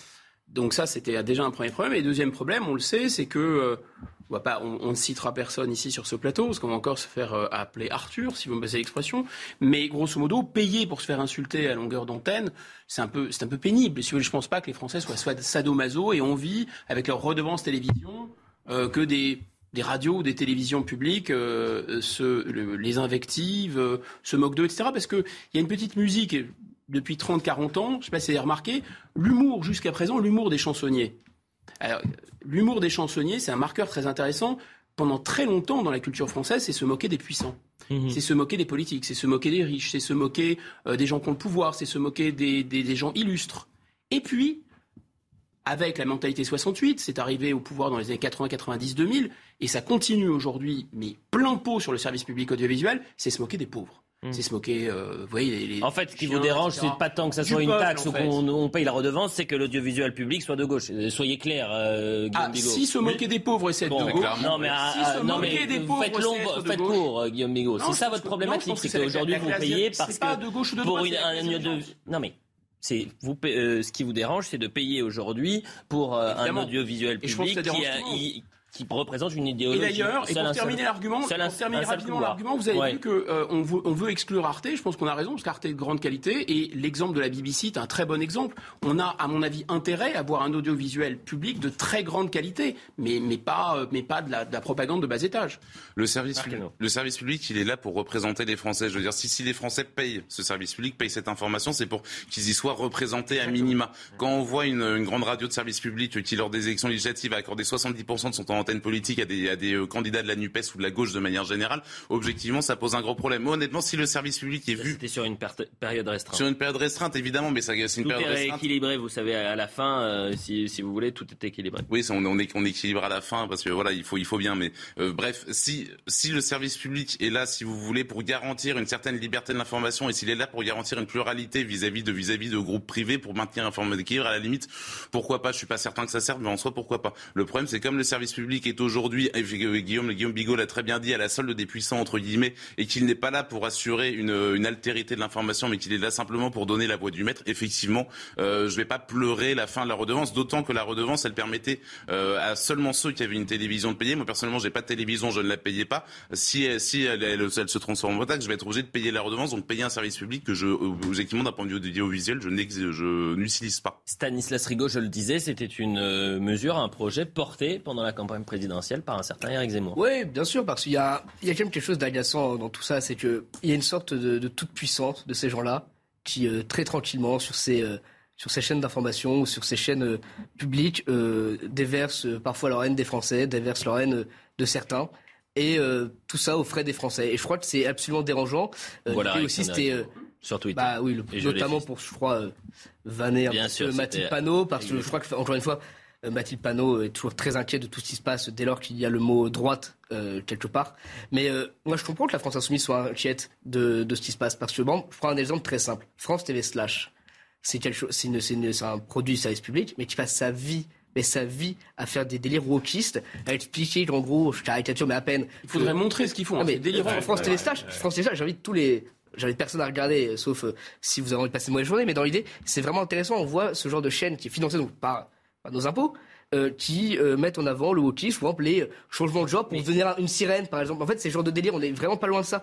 Et je vous Oui, mais on n'est pas dans la je vous pri- dis pas mais que- attendez, Non, mais c'est un- euh, Là, ça ne change strictement rien puisqu'il n'y a pas de privatisation de l'audiovisuel public. Et c'est ce que vous demandiez. Donc Et finalement, voilà. euh, c'est simplement allez, la redevance pour le symbole qui, euh, n'est plus payée par les ça, Français, mais sauf qu'avec la TVA, là- tout le monde va où la Marc- payer. Et là où a raison, Oui. que, euh, on la paiera toujours. Et en plus, ça sera tout le monde qui va devoir la payer. C'est un peu, encore une fois, de la fumée. J'ai vu tout le monde s'en féliciter. Quand on regarde dans le détail Hmm. euh, cette affaire-là, il n'y a pas de quoi non plus euh, sauter au plafond et sauter de joie. Pierre Marissel. Non, mais c'est comme d'habitude, un petit coup à droite, là, euh, Emmanuel Macron a voulu faire plaisir euh, aux électeurs de droite, puis un petit coup à gauche, et comme d'habitude, et le résultat final, c'est on ne change rien, statu quo complet. Donc euh, après, moi, en soi, la privatisation de... Moi, je suis pas contre avoir une, une, une chaîne euh, des médias publics et qui ne sont pas soumis à la marchandisation. Je ne suis pas un, partisan acharné de la marchandisation à outrance. Là, ça permet à une chaîne, à des médias de ne pas avoir recourir à, à la, à la publicité, etc. Ça peut avoir une utilité. Maintenant, ce qui me gêne, moi, effectivement, euh, c'est ce qu'on a dit, euh, c'est qu'il y a toujours la même chanson idéologique en permanence et euh, les autres n'ont pas le droit au chapitre. Et quand on paye tous quelque chose, on devrait tous en, en avoir la même part du gâteau. Or, euh, là, c'est assez, euh, c'est assez différent. Il nous reste trois minutes avant la publicité. Je le dis aux téléspectateurs, euh, le, le plateau va être un peu renouvelé parce qu'on va beaucoup euh, parler des Jeux Olympiques et de la sécurité autour des, des JO. Mais puisque vous êtes là, Pierre-Marie Sève, et que vous êtes directeur et porte-parole de l'Institut pour la justice, moi, ce week-end, il y a un sondage qui m'a marqué, c'est la cote de, la cote popularité de Dupont-Moretti, qui est de 30%. Euh, très faible, hein, après deux ans d'exercice euh, au poste de garde des Sceaux. Euh, comparé à Christiane Taubira, il est loin derrière. Comparé à Michel Alliot-Marie, il est très loin derrière. Et pareil pour Rachida Dati. Vous, Pierre Maristel, comment vous décodez cette cote de popularité qui est donc euh, très très loin, très faible très Je pense, je pense qu'il y a deux raisons. Premièrement, Éric Dupond-Moretti est un symbole d'une justice qui fonctionne mal. Dans le même sondage du JDD hier, on voyait euh, 73% des Français qui estiment que la justice fonctionne mal. Premièrement, euh, non, là, c'est quelque chose à creuser, je pense. On, on doit euh, aller euh, en direct. euh, on a un point presse, et je le dis aux téléspectateurs, de la préfète de Gironde, euh, qui va nous expliquer quelle est la situation. Vous savez que depuis euh, plus d'une dizaine de jours, les euh, pompiers se, se battent contre les flammes et le feu serait fixé. On l'écoute. 12 jours d'angoisse et d'attente pour les habitants euh, évacués. 12 jours aussi de mobilisation exemplaire de tous les acteurs engagés dans la gestion de cette crise qui est aujourd'hui en train de prendre fin. Je suis en mesure de vous annoncer, après une nouvelle évaluation par le SDIS 33, que le feu de l'Andiras est désormais fixé, tout comme celui de la Teste de Bûche depuis samedi. Tous les habitants encore évacués vont donc pouvoir regagner leur domicile. Attention, ces feux sont fixés. Ils ne sont pas pour autant éteints. Cela signifie qu'il n'y a plus de foyers actifs grâce à l'action des pompiers, mais les risques de nouveaux départs ne sont pas pour autant écartés. Euh, J'y reviendrai, ainsi que euh, le directeur du SDIS. Deux semaines après le début de cet événement sans précédent, c'est une occasion de faire un premier point sur ces deux incendies hors normes simultanés. C'est aussi l'occasion de regarder vers l'avenir, d'ouvrir une nouvelle page, et ce travail commence dès aujourd'hui. Je vais donc revenir plus en détail sur chacun de ces deux incendies, maintenant que nous avons un peu plus de recul sur ce qui s'est passé. Pour la teste de bûche, le mardi 12 juillet à 15h11, un feu démarré à la teste de bûche le long de la piste 214 dans la forêt que l'on appelle la forêt usagère. Cette forêt de pins, au statut très particulier, était peu entretenue et difficile d'accès pour les services de secours. Elle est en outre entourée de points sensibles. Au nord, une agglomération à forte densité urbaine, composée des communes de la Teste de Bûche et d'Arcachon. Au sud, la continuité du massif forestier jusqu'au département des Landes et la ville de Biscarrosse. À l'ouest, des sites touristiques et de villégiatures très fréquentés, avec la dune du Pilat et des campings. À l'est, le bourg de Cazaux, avec sa zone d'activité et la base aérienne militaire 120. Les feux ont ravagé plus de 7000 hectares de forêt, dont une grande partie de la forêt usagère. La zone d'incendie, d'un périmètre de 32 km, s'étend sur une longueur de 7 km et une largeur de 11 km. Les feux ont conduit à évacuer plus de 20 000 personnes sur la commune de la Teste de Bûche. Grâce à l'assistance des élus et de la police nationale, toutes ont pu regagner leur domicile. L'incendie de Landiras a démarré une heure plus tard, à 16h35, le même jour. Je rappelle qu'une enquête est toujours en cours et qu'il appartient à la procureure de la République de la commenter. La forêt de Landiras est différente de celle de la Teste.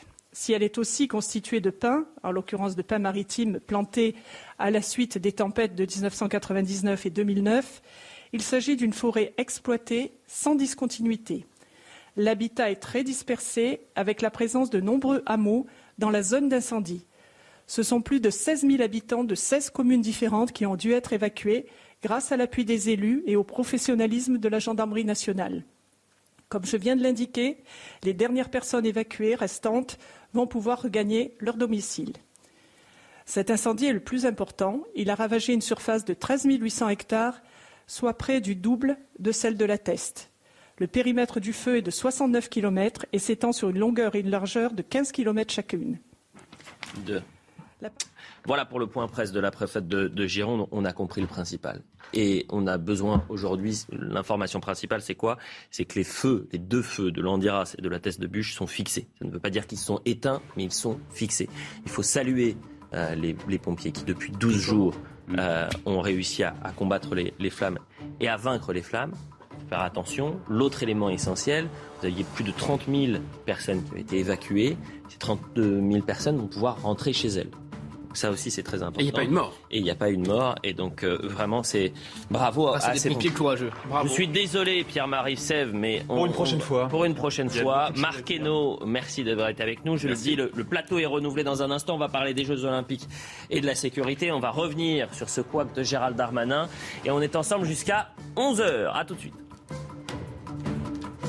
Euh. Il est 10h, la suite de l'heure des pros avec un, nouveau plateau, du moins euh, renouvelé. Madame la sénatrice, merci d'être avec nous. Bonjour. Jacqueline Eustache-Brigno, sénatrice LR, conseillère municipale de Saint-Gratien dans le Val d'Oise.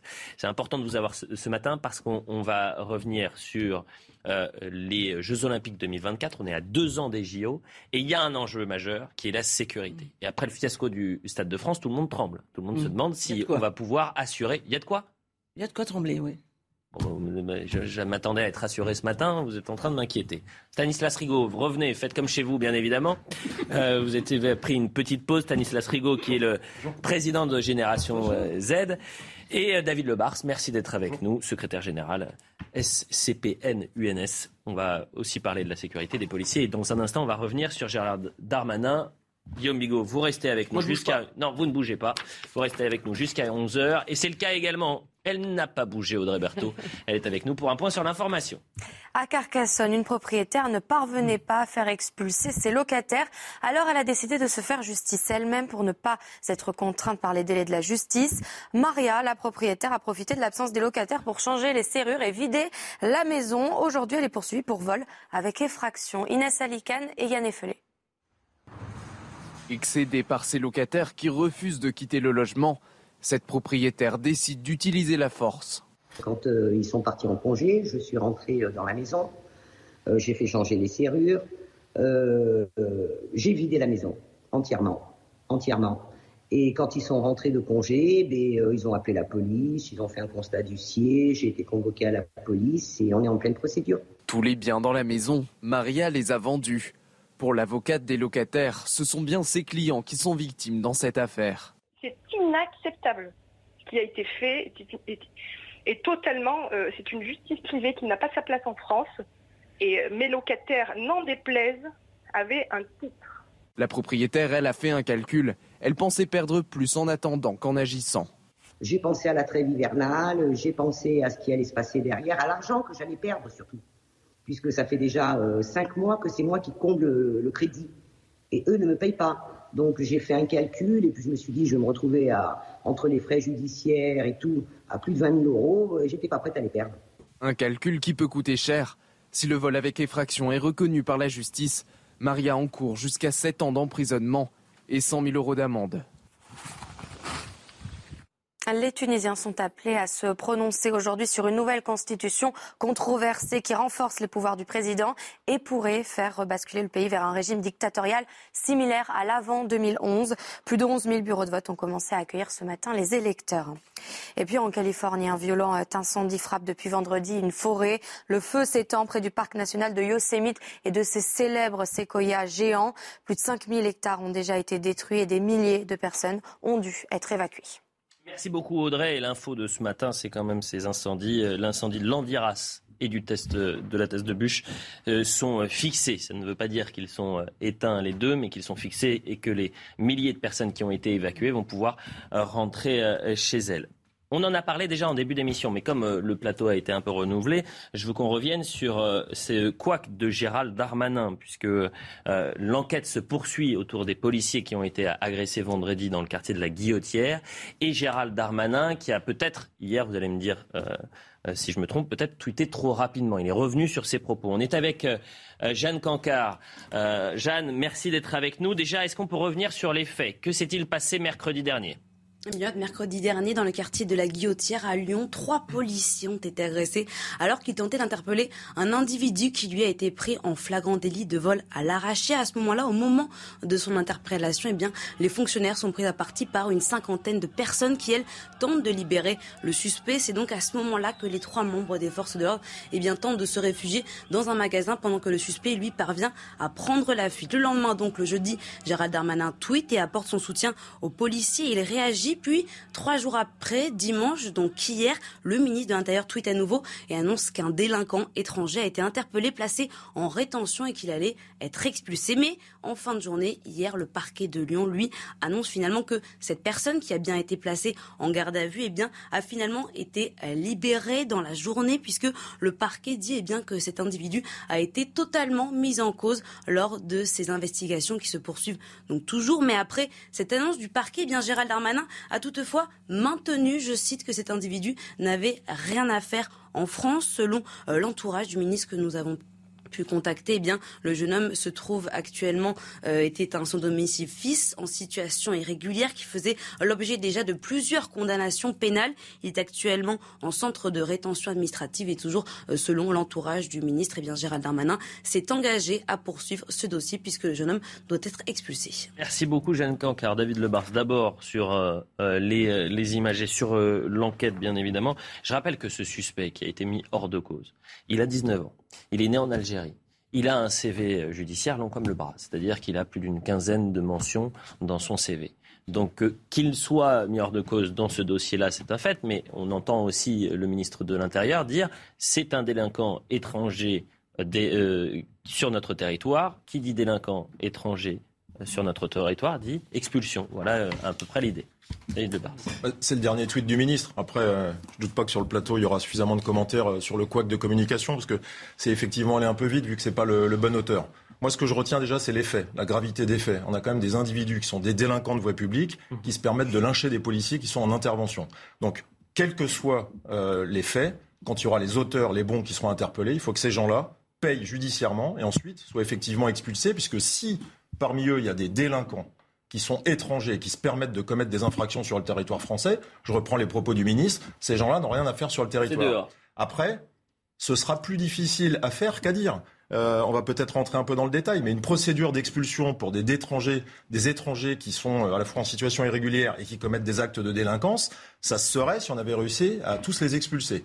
On est sur un problème qui est à la fois politique et diplomatique. Politique parce que la procédure d'expulsion est extrêmement complexe euh, je ne sais pas si on rentrera dans le détail, mais pour les policiers, euh, la procédure, une fois qu'elle est faite, ça ne vaut pas euh, expulsion. Soit vous avez une OQTF et vous connaissez le sujet. Les délinquants ont un an pour quitter le territoire parce qu'il y a une procédure qui leur permet pendant un an de, de partir librement. Soit ils sont placés en centre de rétention. Et là, vous avez une durée de rétention qui fait que trop souvent, euh, on n'a pas toujours le pays euh, d'accueil qui reconnaît son ressortissant et qui accepte que le ressortissant soit expulsé. Donc tout ça, c'est des conflits politiques, diplomatiques qui doivent être réglés, non pas par le plan policier, mais par l'aspect euh, politique. Politique. Résultat, 12% des OQTF sont exécutés. 12% seulement. À peu près 100 000 OQTF par an en France aujourd'hui. Exécutés.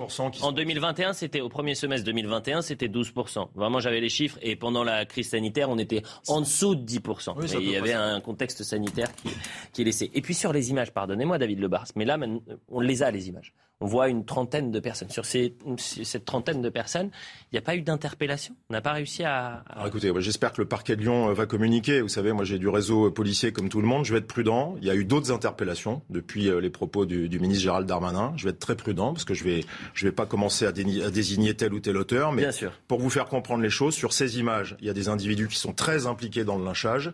Il y a de la vidéoprotection dans le secteur. La police a fait son travail, a requis des images. Et j'espère très rapidement qu'on aura un auteur, si ce n'est plusieurs, qui pourront être présentés à la justice, qui seront les auteurs de ce lynchage qui est totalement inacceptable. On est sur un quartier qui est extrêmement difficile, avec des étrangers en situation irrégulière qui sont des délinquants récidivistes, qui sont des gens qui vivent de la délinquance de voie publique, hein, ils s'en prennent aux autres, font des vols à l'arraché, des vols avec violence.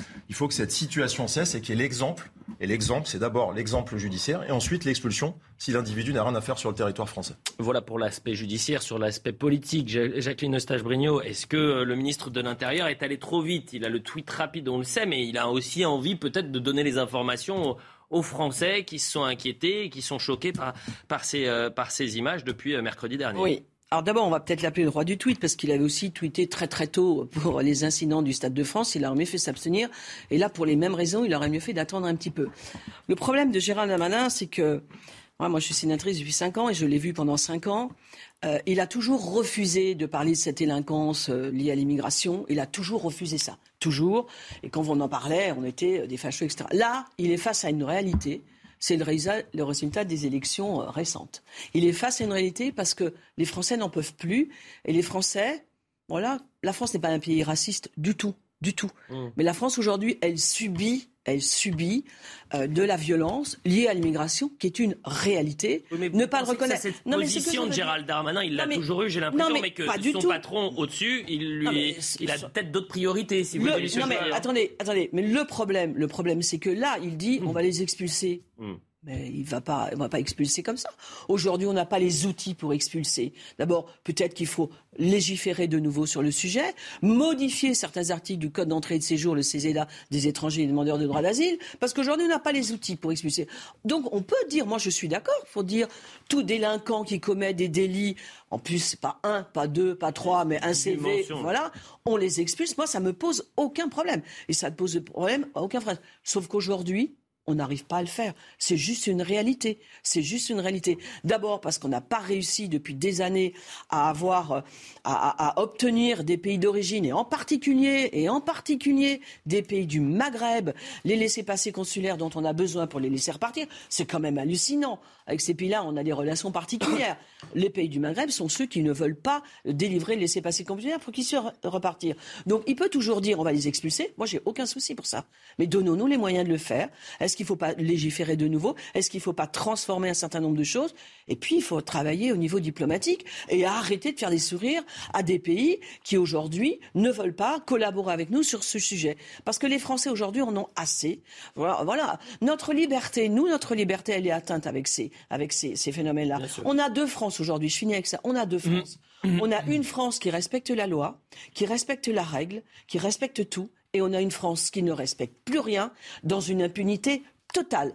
Cette France qui ne respecte plus rien dans une impunité totale, c'est pas la majorité de cette France, mais c'est là, c'est non mais je parle de la France, Bien sûr, parce que c'est notre pays, voilà. Et cette France-là, qui est une France minoritaire, elle pollue la vie de la grande majorité des citoyens de ce pays, quels qu'ils soient. Hein, petit, grand, riche, pauvre, blanc, noir. Et ça, c'est plus supportable. Ce n'est plus supportable parce que ça va nous poser de graves problèmes où des gens vont à mon avis, s'organiser pour se protéger. Enfin, aujourd'hui, quand on, va, on prend le métro à Paris, moi, je fais partie de ces femmes qui ne portent plus de collier. Vous trouvez que c'est normal non.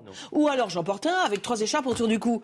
Ma liberté, elle est atteinte. Parce qu'on se dit, on va tous faire piquer. Ben ça, c'est plus supportable. Vous avez euh, dit que le ministre de l'Intérieur, c'était le roi du tweet et qu'il était allé trop vite euh, lors de, du fiasco du Stade de France, puisqu'il avait tweeté le soir même en expliquant que la faute, c'était les... Les Anglais. le Sénat a voilà. le contraire. Hein. Le Sénat a bien dit le contraire. Et justement, vous me faites la transition, puisque le président de la commission des lois, c'était euh, justement le jour de, du rapport, c'était il y a deux ou trois semaines, et il l'avait dit, l'erreur de Gérald Darmanin sur la du Stade de France, c'est de s'être précipité. Ce qu'il a refait la même chose, mais réécouter cette séquence qui finalement fait écho à ce qu'on est en train de vivre aujourd'hui. Je pense que dans les premières heures, euh, pour être très honnête, le ministre a fait ses déclarations sur la base d'un rapport qui lui a été fait, probablement oral, par, euh, par, le, par le préfet de police.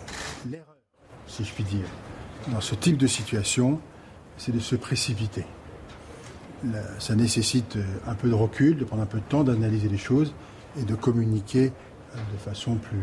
une fois les choses vérifiées. Je ne suis pas sûr qu'à l'instant où ils, se sont exprimés, tout avait été vérifié. La preuve en est, c'est que les auditions qui ont été menées après ici ont permis d'établir la chronologie et la vérité des faits. Guillaume Bigot, Gérald Darmanin qui, commet la, même erreur, c'est-à-dire d'aller trop vite, de faire peut-être confiance à, ses sources sur le terrain et de vouloir tout de suite donner l'information, information qui va, il va se dédire trois heures plus tard. Quoi. C'est un, en termes de crédibilité, c'est, assez inquiétant. C'est vrai qu'il y a, mais c'est un peu l'expression un train peut en cacher un autre. C'est-à-dire qu'il y a vitesse et précipitation. Il ne faut pas confondre vitesse et précipitation. Euh, Monsieur Darmanin est coutumier du fait. Vous le rappelez dans cette séquence-là, dans la séquence d'aujourd'hui là euh, sur euh, euh, la confusion entre les différents entre les différentes personnes. Donc oui, on peut lui reprocher ça déjà, mais c'est pas le plus grave. Et finalement, quand on vous confie une responsabilité, une mission, la mission qu'on lui a confiée, c'est le ministère de l'Intérieur, c'est la sécurité des Français sur le territoire national. Imaginez, cher Elliott, que vous et moi, on soit chez les pompiers, qu'à Dieu ne plaise, je pense qu'on n'est pas entraîné pour ça, mais admettons qu'on ait un camion de pompiers et que notre mission, ce soit d'arrêter un feu. Et en fait, vous vous rendez compte que vous n'avez pas d'eau dans le camion. Hmm. Vous, qu'est-ce que vous faites? Vous continuez à, communiquer auprès des habitants en disant oui, je vais arrêter le feu, etc. Parce que c'est exactement ça que fait M. Hmm. Darmanin, en fait. C'est-à-dire, M. Darmanin, il a un rôle très spécifique dans ce dispositif. Il a le rôle de faire écran, de faire un écran de fumée, de tweeter constamment, de nous ensevelir sur la parlotte, parce que, comme vous le savez, plus on parle et moins on agit. Alors, je condamne fermement. Juillet 2018. 37 policiers et gendarmes blessés, je condamne fermement. Novembre 2020. Je condamne fermement avec la plus grande fermeté. Février 2021. Je condamne fermement août 2020. Je condamne fermement décembre 2018. Je condamne avec la plus grande fermeté juillet 2020. Je condamne, je vous arrête, j'arrête là, parce qu'il y en a quatre pages de je condamne fermement. Mais on ne lui demande pas de condamner fermement. On demande un, à son administration d'expulser vraiment les gens et on demande au juge de condamner avec des peines de prison. Alors maintenant, s'il est dans une situation où il est dans un environnement où il ne peut pas faire ça, s'il a ça d'honneur, il démissionne. Ou alors il se moque de nous. Ou alors il accepte d'être dans un dispositif, d'être dans un dispositif où il joue le rôle de faire diversion. Et c'est évidemment ça qui se passe politiquement. Mm. Ne, ne, soyons pas naïfs. Il sert à faire un écran de fumée, ce monsieur. Bon, écoutez, on a tout dit sur ce sujet. Comme on en a parlé, Stanislas, je sais que ah, même, Même tout a été dit, je crois, et c'est, euh, je suis absolument d'accord avec tout ce qui a été dit par mes trois euh, camarades de plateau. Le compte à rebours est donc lancé, puisque les Jeux Olympiques de 2024, ce sera dans, dans deux ans, très précisément. Et des centaines de milliers de touristes vont euh, arriver, converger vers euh, la capitale. Réunion de crise autour d'Emmanuel Macron avec comme défi majeur, je le disais, la sécurité et le budget. Est-ce que le budget est suffisant et est-ce qu'on arrive à, sécuriser euh, les, euh, les lieux d'événements sportifs comme un tel événement? C'est l'événement. Le monde aura les yeux rivés sur, sur Paris euh, euh, en 2024. Vendredi, la Cour des comptes, vendredi dernier, a tiré la sonnette d'alarme en disant faites attention parce que là, euh, il va tout, falloir tout donner pour qu'on arrive à sécuriser ces Jeux Olympiques. On voit le sujet de Inès Likane et ensuite on fait un point ensemble. À l'approche des Jeux Olympiques, Paris doit faire face à trois principales difficultés en matière de sécurité publique. Vous avez euh, une sécurité qui est liée euh, aux enjeux euh, géopolitiques parce qu'on a une situation internationale qui est complexe et donc la France en tant que telle, Paris et donc la France peut être une cible à l'international. Nous avons toujours la menace du terrorisme qui plane, qui plane quand même sur, sur Paris et sur la France et qui peut être une vraie menace en 2024. Et nous avons cette insécurité au quotidien. Dans son pré-rapport, la Cour des comptes préconise d'ores et déjà de pallier une éventuelle carence d'agents de sécurité privés Elle suggère également de pouvoir faire appel à l'armée et aux réserves opérationnelles de la police et de la gendarmerie. Elle s'inquiète aussi du déroulé de la cérémonie d'ouverture et propose de limiter la grande parade fluviale inédite sur la Seine. Et pour cause, 200 bateaux et 600 000 spectateurs sont attendus. Objectif, éviter de nouvelles scènes de chaos, à l'image de la finale de la Ligue des Champions au Stade de France. On peut le faire, il faut tirer les enseignements tant de ce qu'on a pu faire en négatif, mais aussi de ce qu'on a su bien faire, notamment autour de l'Euro 2016. Les épreuves se dérouleront en partie au château de Versailles ou en plein centre de Paris, vers la Tour Eiffel. Il manque toujours 20 000 agents privés nécessaires pour sécuriser cet événement et éviter tout débordement. Jacqueline Eustache-Brignot, je rappelle que vous êtes sénatrice euh, Les Républicains. Est-ce qu'on court à la catastrophe avec ces Jeux Olympiques? En tout cas, aujourd'hui, on ne peut pas faire comme si euh, la question de la sécurité n'était pas majeure et posée. D'ailleurs, M. Bauer, qui, qui, a travaillé sur ce sujet, quand on a travaillé sur euh, ce qui s'est passé au Stade de France, immédiatement, il a dit nous ne sommes pas prêts pour les Jeux Olympiques tels qu'ils sont prévus. Clairement, clairement. Comment sécuriser Paris avec 600 000 personnes dans un espace très ouvert, très ouvert avec quand même euh, le terrorisme n'est pas quelque chose qu'on a mis sous la table hein, jusqu'à aujourd'hui, avec des moyens humains qu'il faudra pour assurer ça, qui sont mais démentiels. C'est-à-dire comment pouvons-nous assurer la sécurité de 600 000 personnes, c'est ce qui est prévu, alors que 80 000, on n'a pas réussi au Stade de France, mm. sans les moyens humains nécessaires, avec des gens. Alors on ne pourra pas sécuriser uniquement avec des policiers, des gendarmes, c'est impossible, impossible. Donc ça veut dire qu'il faudra faire appel à des sociétés privées qui n'auront peut-être pas les gens formés pour le faire. On a vu le problème des stadiers au Stade de France. Hein. Le problème des stadiers, il a été aussi majeur dans le problème du stade. Hein. Entre ceux qui étaient complices et ceux qui ne savaient pas pourquoi ils étaient là, sincèrement, ça a posé des problèmes. Donc aujourd'hui, on part. Parce que ce qui serait le pire pour nous, c'est donner une seconde fois l'image d'un pays qui ne sait pas gérer la sécurité. Ce qu'on a donné quand même au monde entier au Stade de France. C'est des images qui ont parcouru le monde entier.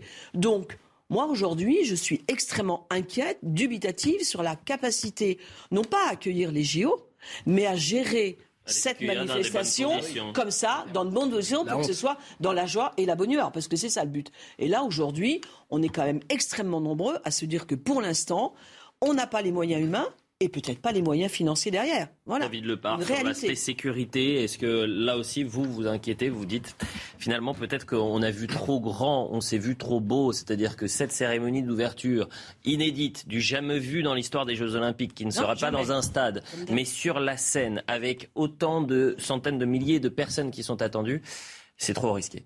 Alors, euh, on a vu trop grand, encore une fois, ça, ça va être un choix politique, oui. y revenir. Oui. Euh, nous, le choix sécuritaire, et le préfet de police Didier Lallemand, qui n'est plus euh, le préfet actuel, avait clairement dit que c'était euh, une folie euh, d'organisation sécuritaire. Si vous me permettez, je reviens deux secondes quand même sur le Stade de France. Bien sûr, Personne ne dit le contraire, c'est un échec, j'ai dit sur votre plateau.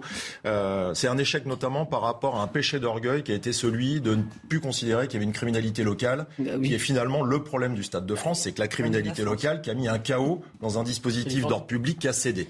Moi, je voudrais quand même rappeler, j'étais commissaire de Saint-Denis, on a fait l'Euro 2016 et que tous les matchs qui se sont déroulés à Saint-Denis et avant et pendant l'Euro 2016 se sont bien passés à partir du moment où on calibre correctement. Dans un contexte de, risque terroriste très important. risque terroriste. Je rappelle qu'il nous avait couvert. Tous les jours, on se disait qu'on arrivait à la rédaction.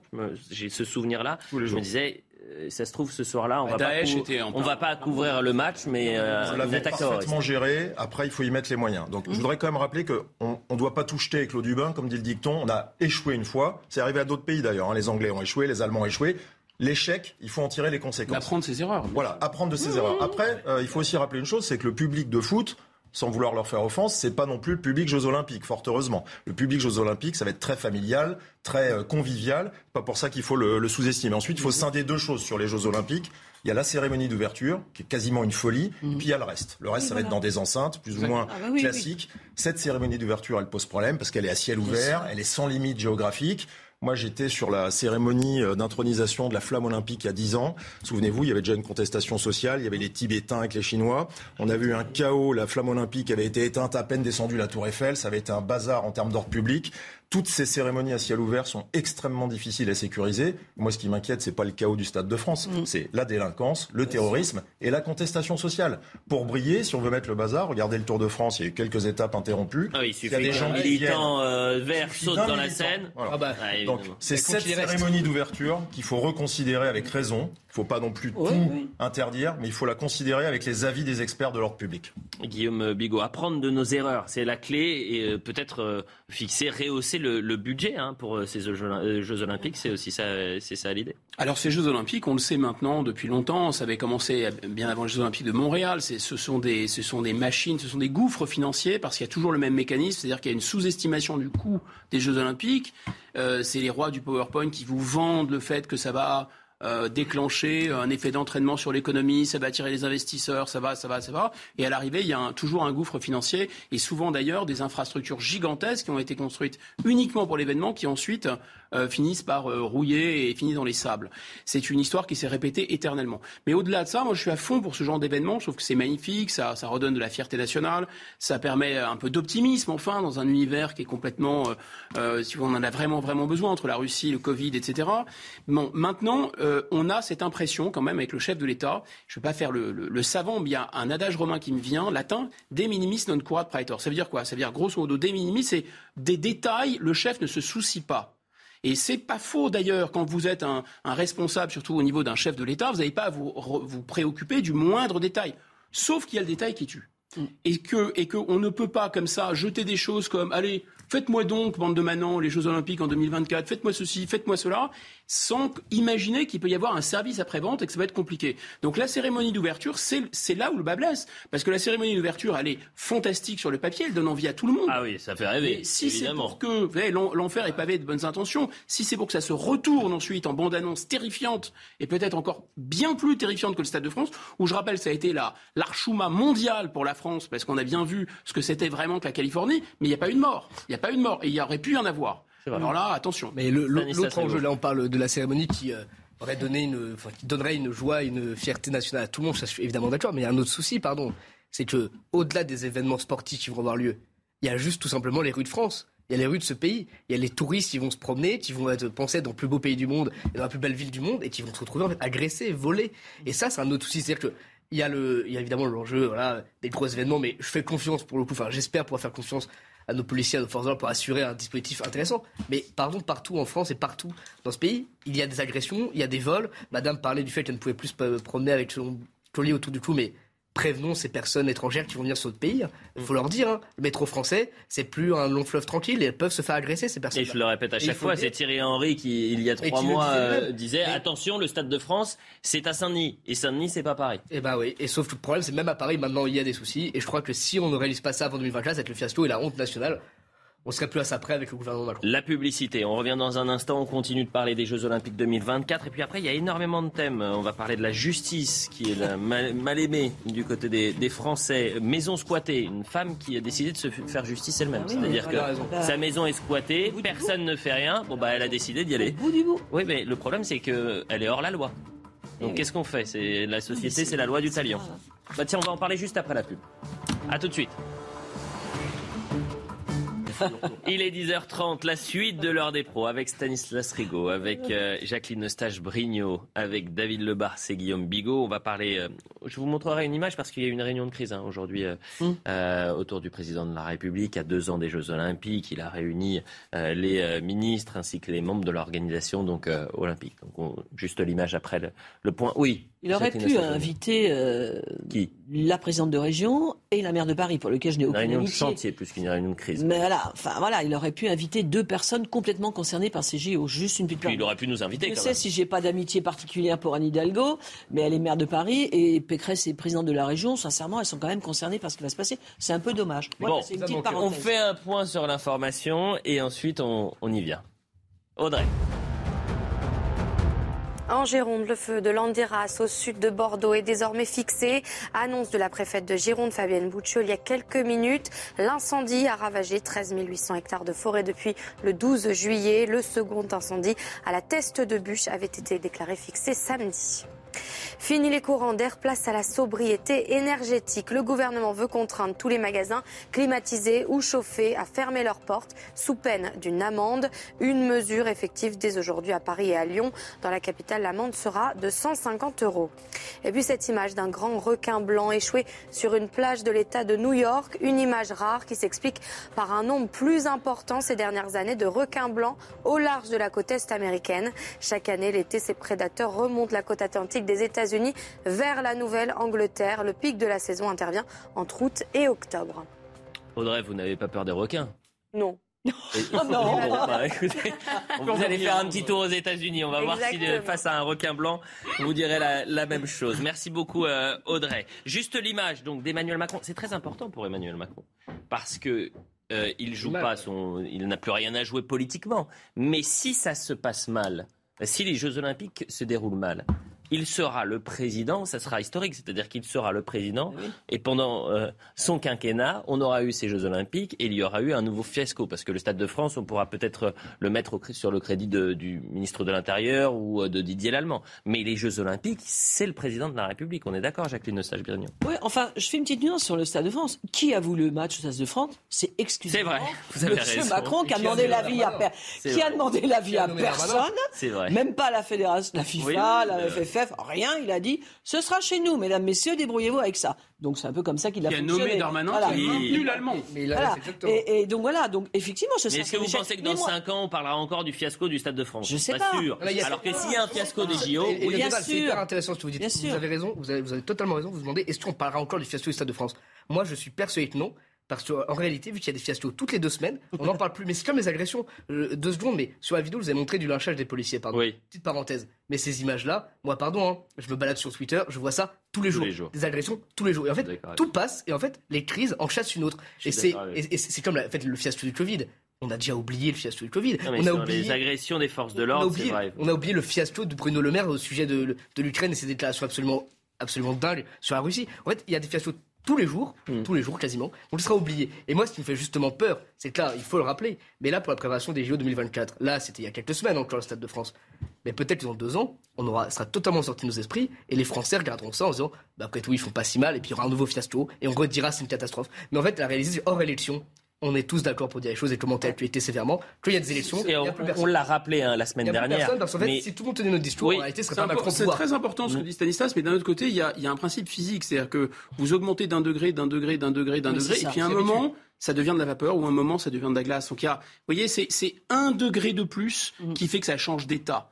Et, et- et je pense, malheureusement, je pense que la colère sourde des Français est très importante. Ils encaissent, ils encaissent, ils encaissent, ils encaissent jusqu'au Et au bout d'un moment, ils diront ras Mais sur l'agression des forces Ouais. de l'ordre, euh, le quartier de la Guillotière, Bah. euh, chez nous, on en parle depuis maintenant euh, 8 ou 9 mois. On en parle tout le temps. Euh, les agressions sur les forces de l'ordre, on en a parlé tout le temps. pardon. Ah. On parlait du service public. Pour être allé aussi sur cette ville, on en parle un peu moins. Voilà, il y a aussi ça. Bon, avançons. Les problèmes des maisons squattées. Là aussi, c'est un fléau qu'on n'a toujours pas réussi à régler. C'est-à-dire qu'on a des faits qui se répètent et c'est pas la première fois qu'on en parle. Ce qui est perturbant, c'est que désormais, euh, les propriétaires se font euh, justice eux-mêmes. Et le danger, c'est qu'ils deviennent, ils basculent dans, dans, non pas la délinquance, mais ils sont hors la loi. C'est le cas de cette femme propriétaire à Carcassonne. Elle a profité, en fait, de l'absence des locataires pour euh, re-rentrer dans son euh, logement et vider leurs affaires. Mais disent, sauf qu'ils ont porté plainte. C'est même pas violent non, en plus. Enfin, Yann Efle, Inès Alécat nous explique tout. Excédée par ses locataires qui refusent de quitter le logement, cette propriétaire décide d'utiliser la force. Quand euh, ils sont partis en congé, je suis rentré euh, dans la maison, Euh, j'ai fait changer les serrures, Euh, j'ai vidé la maison entièrement, entièrement. Et quand ils sont rentrés de congé, ben, ils ont appelé la police, ils ont fait un constat d'huissier, j'ai été convoqué à la police et on est en pleine procédure. Tous les biens dans la maison, Maria les a vendus. Pour l'avocate des locataires, ce sont bien ses clients qui sont victimes dans cette affaire. C'est inacceptable. Ce qui a été fait est, est- est totalement. euh, c'est une justice privée qui n'a pas sa place en France. Et euh, mes locataires, n'en déplaisent, avaient un titre. La propriétaire, elle, a fait un calcul. Elle pensait perdre plus en attendant qu'en agissant. J'ai pensé à la trêve hivernale, j'ai pensé à ce qui allait se passer derrière, à l'argent que j'allais perdre surtout, puisque ça fait déjà euh, cinq mois que c'est moi qui comble le, le crédit. et eux ne me payent pas. Donc j'ai fait un calcul et puis je me suis dit, je vais me retrouver à, entre les frais judiciaires et tout à plus de 20 000 euros. Et j'étais pas prête à les perdre. Un calcul qui peut coûter cher. Si le vol avec effraction est reconnu par la justice, Maria encourt jusqu'à 7 ans d'emprisonnement et 100 000 euros d'amende. Vous imaginez dans cette société, Maria propriétaire qui vit un enfer risque 7 ans d'emprisonnement. C'est significatif d'un pays qui aujourd'hui ne protège plus les honnêtes gens. C'est exactement ça. Cette femme, effectivement, elle n'a pas le droit de le faire et je conteste pas cela. Sauf que cette femme, quand on la voit, elle a dû investir dans un bien pour se faire, voilà, pour euh, peut-être euh, investir ses économies. Et voilà, c'est tout, comme tout le monde a le droit de le faire. Et sauf qu'elle n'est pas protégée, donc elle a fait justice elle-même. Et c'est ce qui va se passer. C'est-à-dire que, vous savez, sur, sur ce texte-là, on y a travaillé au Sénat il y a un an ou un an et demi, euh, avec Madame Vargon, ancienne ministre du Logement, complètement illuminée sur les sujets de logement, puisqu'elle avait dit qu'il fallait plus qu'on rêve d'avoir des jardins. Rappelez-vous, c'est ce qu'elle avait dit. Et Dominique Estrosi-Sassonne, qui est une, une, une, sénatrice qui est très impliquée dans le problème de logement, avait justement fait des propositions pour protéger ces petits locataires, ces petits propriétaires, pardon, pour effectivement les préserver, ce genre de choses. Madame Vargon, c'était ah non non, c'est pas possible. Tout le monde, la, la phrase, tout le monde a droit à un logement. Ben oui, mais pas n'importe comment pas n'importe comment. C'était la phrase qui tue. Alors à partir de là, vous pouvez plus rien, vous pouvez plus sévir, vous pouvez. Et là, cette femme, moi je comprends que la trêve hivernale arrivant, elle était. Vous savez qu'aujourd'hui, les bailleurs sociaux ils sont victimes des mêmes choses, hein, les bailleurs sociaux. Pas croire qu'il n'y ait que les propriétaires. Quand aujourd'hui, en Ile-de-France, la plupart des bailleurs sociaux eh, ont une remise à disposition d'HLM, ils mettent une porte blindée pour pas être squattés. Tous, tous. Ils protègent tous leurs appartements. Donc, ça veut dire qu'il y a un vrai problème. Et il y a des spécialistes, des professionnels du squat quand même en France. Bien sûr. C'est-à-dire des gens qui, hein. qui, arrivent juste avant l'automne, qui inscrivent leur môme à l'école, qui restent en gros un an, parce que le temps que la procédure passe, c'est ou un an, puis ils vont refaire ça ailleurs. Ils cherchent un bon, voilà. Donc il faut arrêter de protéger les délinquants, les voyous et les malhonnêtes, et, et protéger ces gens comme cette dame qui n'est pas, et quand on la voit, c'est pas euh, hein, une membre du 440, c'est une dame qui a dû juste faire des économies pour s'acheter quelques jours. Eh bien, ces gens-là, on doit les protéger. David Le Bars, euh, là aussi, c'est la difficulté. J'imagine que quand vous voyez ça, euh, vous êtes un peu désœuvré, vous qui représentez la police. C'est euh, à vous, en quelque sorte, de déloger ces, ces locataires, ces squatteurs qui ne respectent pas les règles quand on obtient un concours de la force publique par le préfet. J'allais le dire.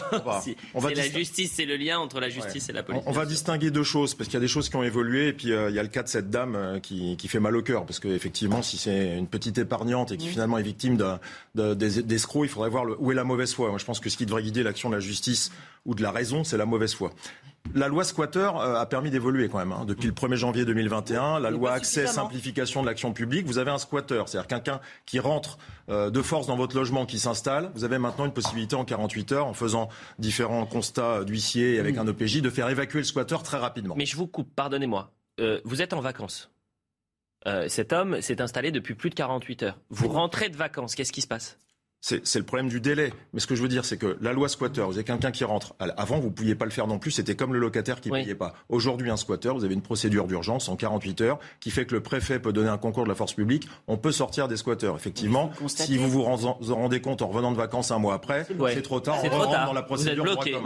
c'est un problème. Là, le, le cas de cette dame, c'est des locataires qui ne payent plus. C'est vrai que ça fait mal au cœur. Et ce qu'il faudrait savoir dans le dossier, moi, ce que je ne sais pas à titre personnel, c'est s'il y a de la mauvaise ou de la bonne foi. Parce que ces locataires, aujourd'hui, qui sont parfois montrés comme des victimes et qui doivent être logés impérativement, on entend ces discours politiques. On a un peu trop euh, laissé de côté les propriétaires, qui sont finalement des gens qui, eux, dépensent un peu d'argent pour faire leur économie et qui sont victimes de ça. Donc cette dame-là, elle a refait euh, ce qu'elle ne doit pas faire parce que la loi lui permet pas. Elle, va être poursuivie par la justice. Je pense que la justice sera clémente parce qu'il n'y a, pas, il y a pas de violence, il n'y a bah, pas de force. 37 ans de prison, alors là, je, je, je non, mais c'est le, texte, c'est le texte encouru, mais je crois que l'exemple à suivre, c'est la loi squatter, c'est de permettre aussi aux gens qui sont propriétaires d'un bien avec des locataires de mauvaise foi, il y a des professionnels de ça, moi, en tant que commissaire de police, j'en ai vu se réinstaller indéfiniment. Ils rentrent, ils s'installent, ils payent plus dès le mois suivant et ils jouent. Parfois, vous êtes gentil, même de dire que c'est un an. J'ai vu des procédures qui durent deux ans.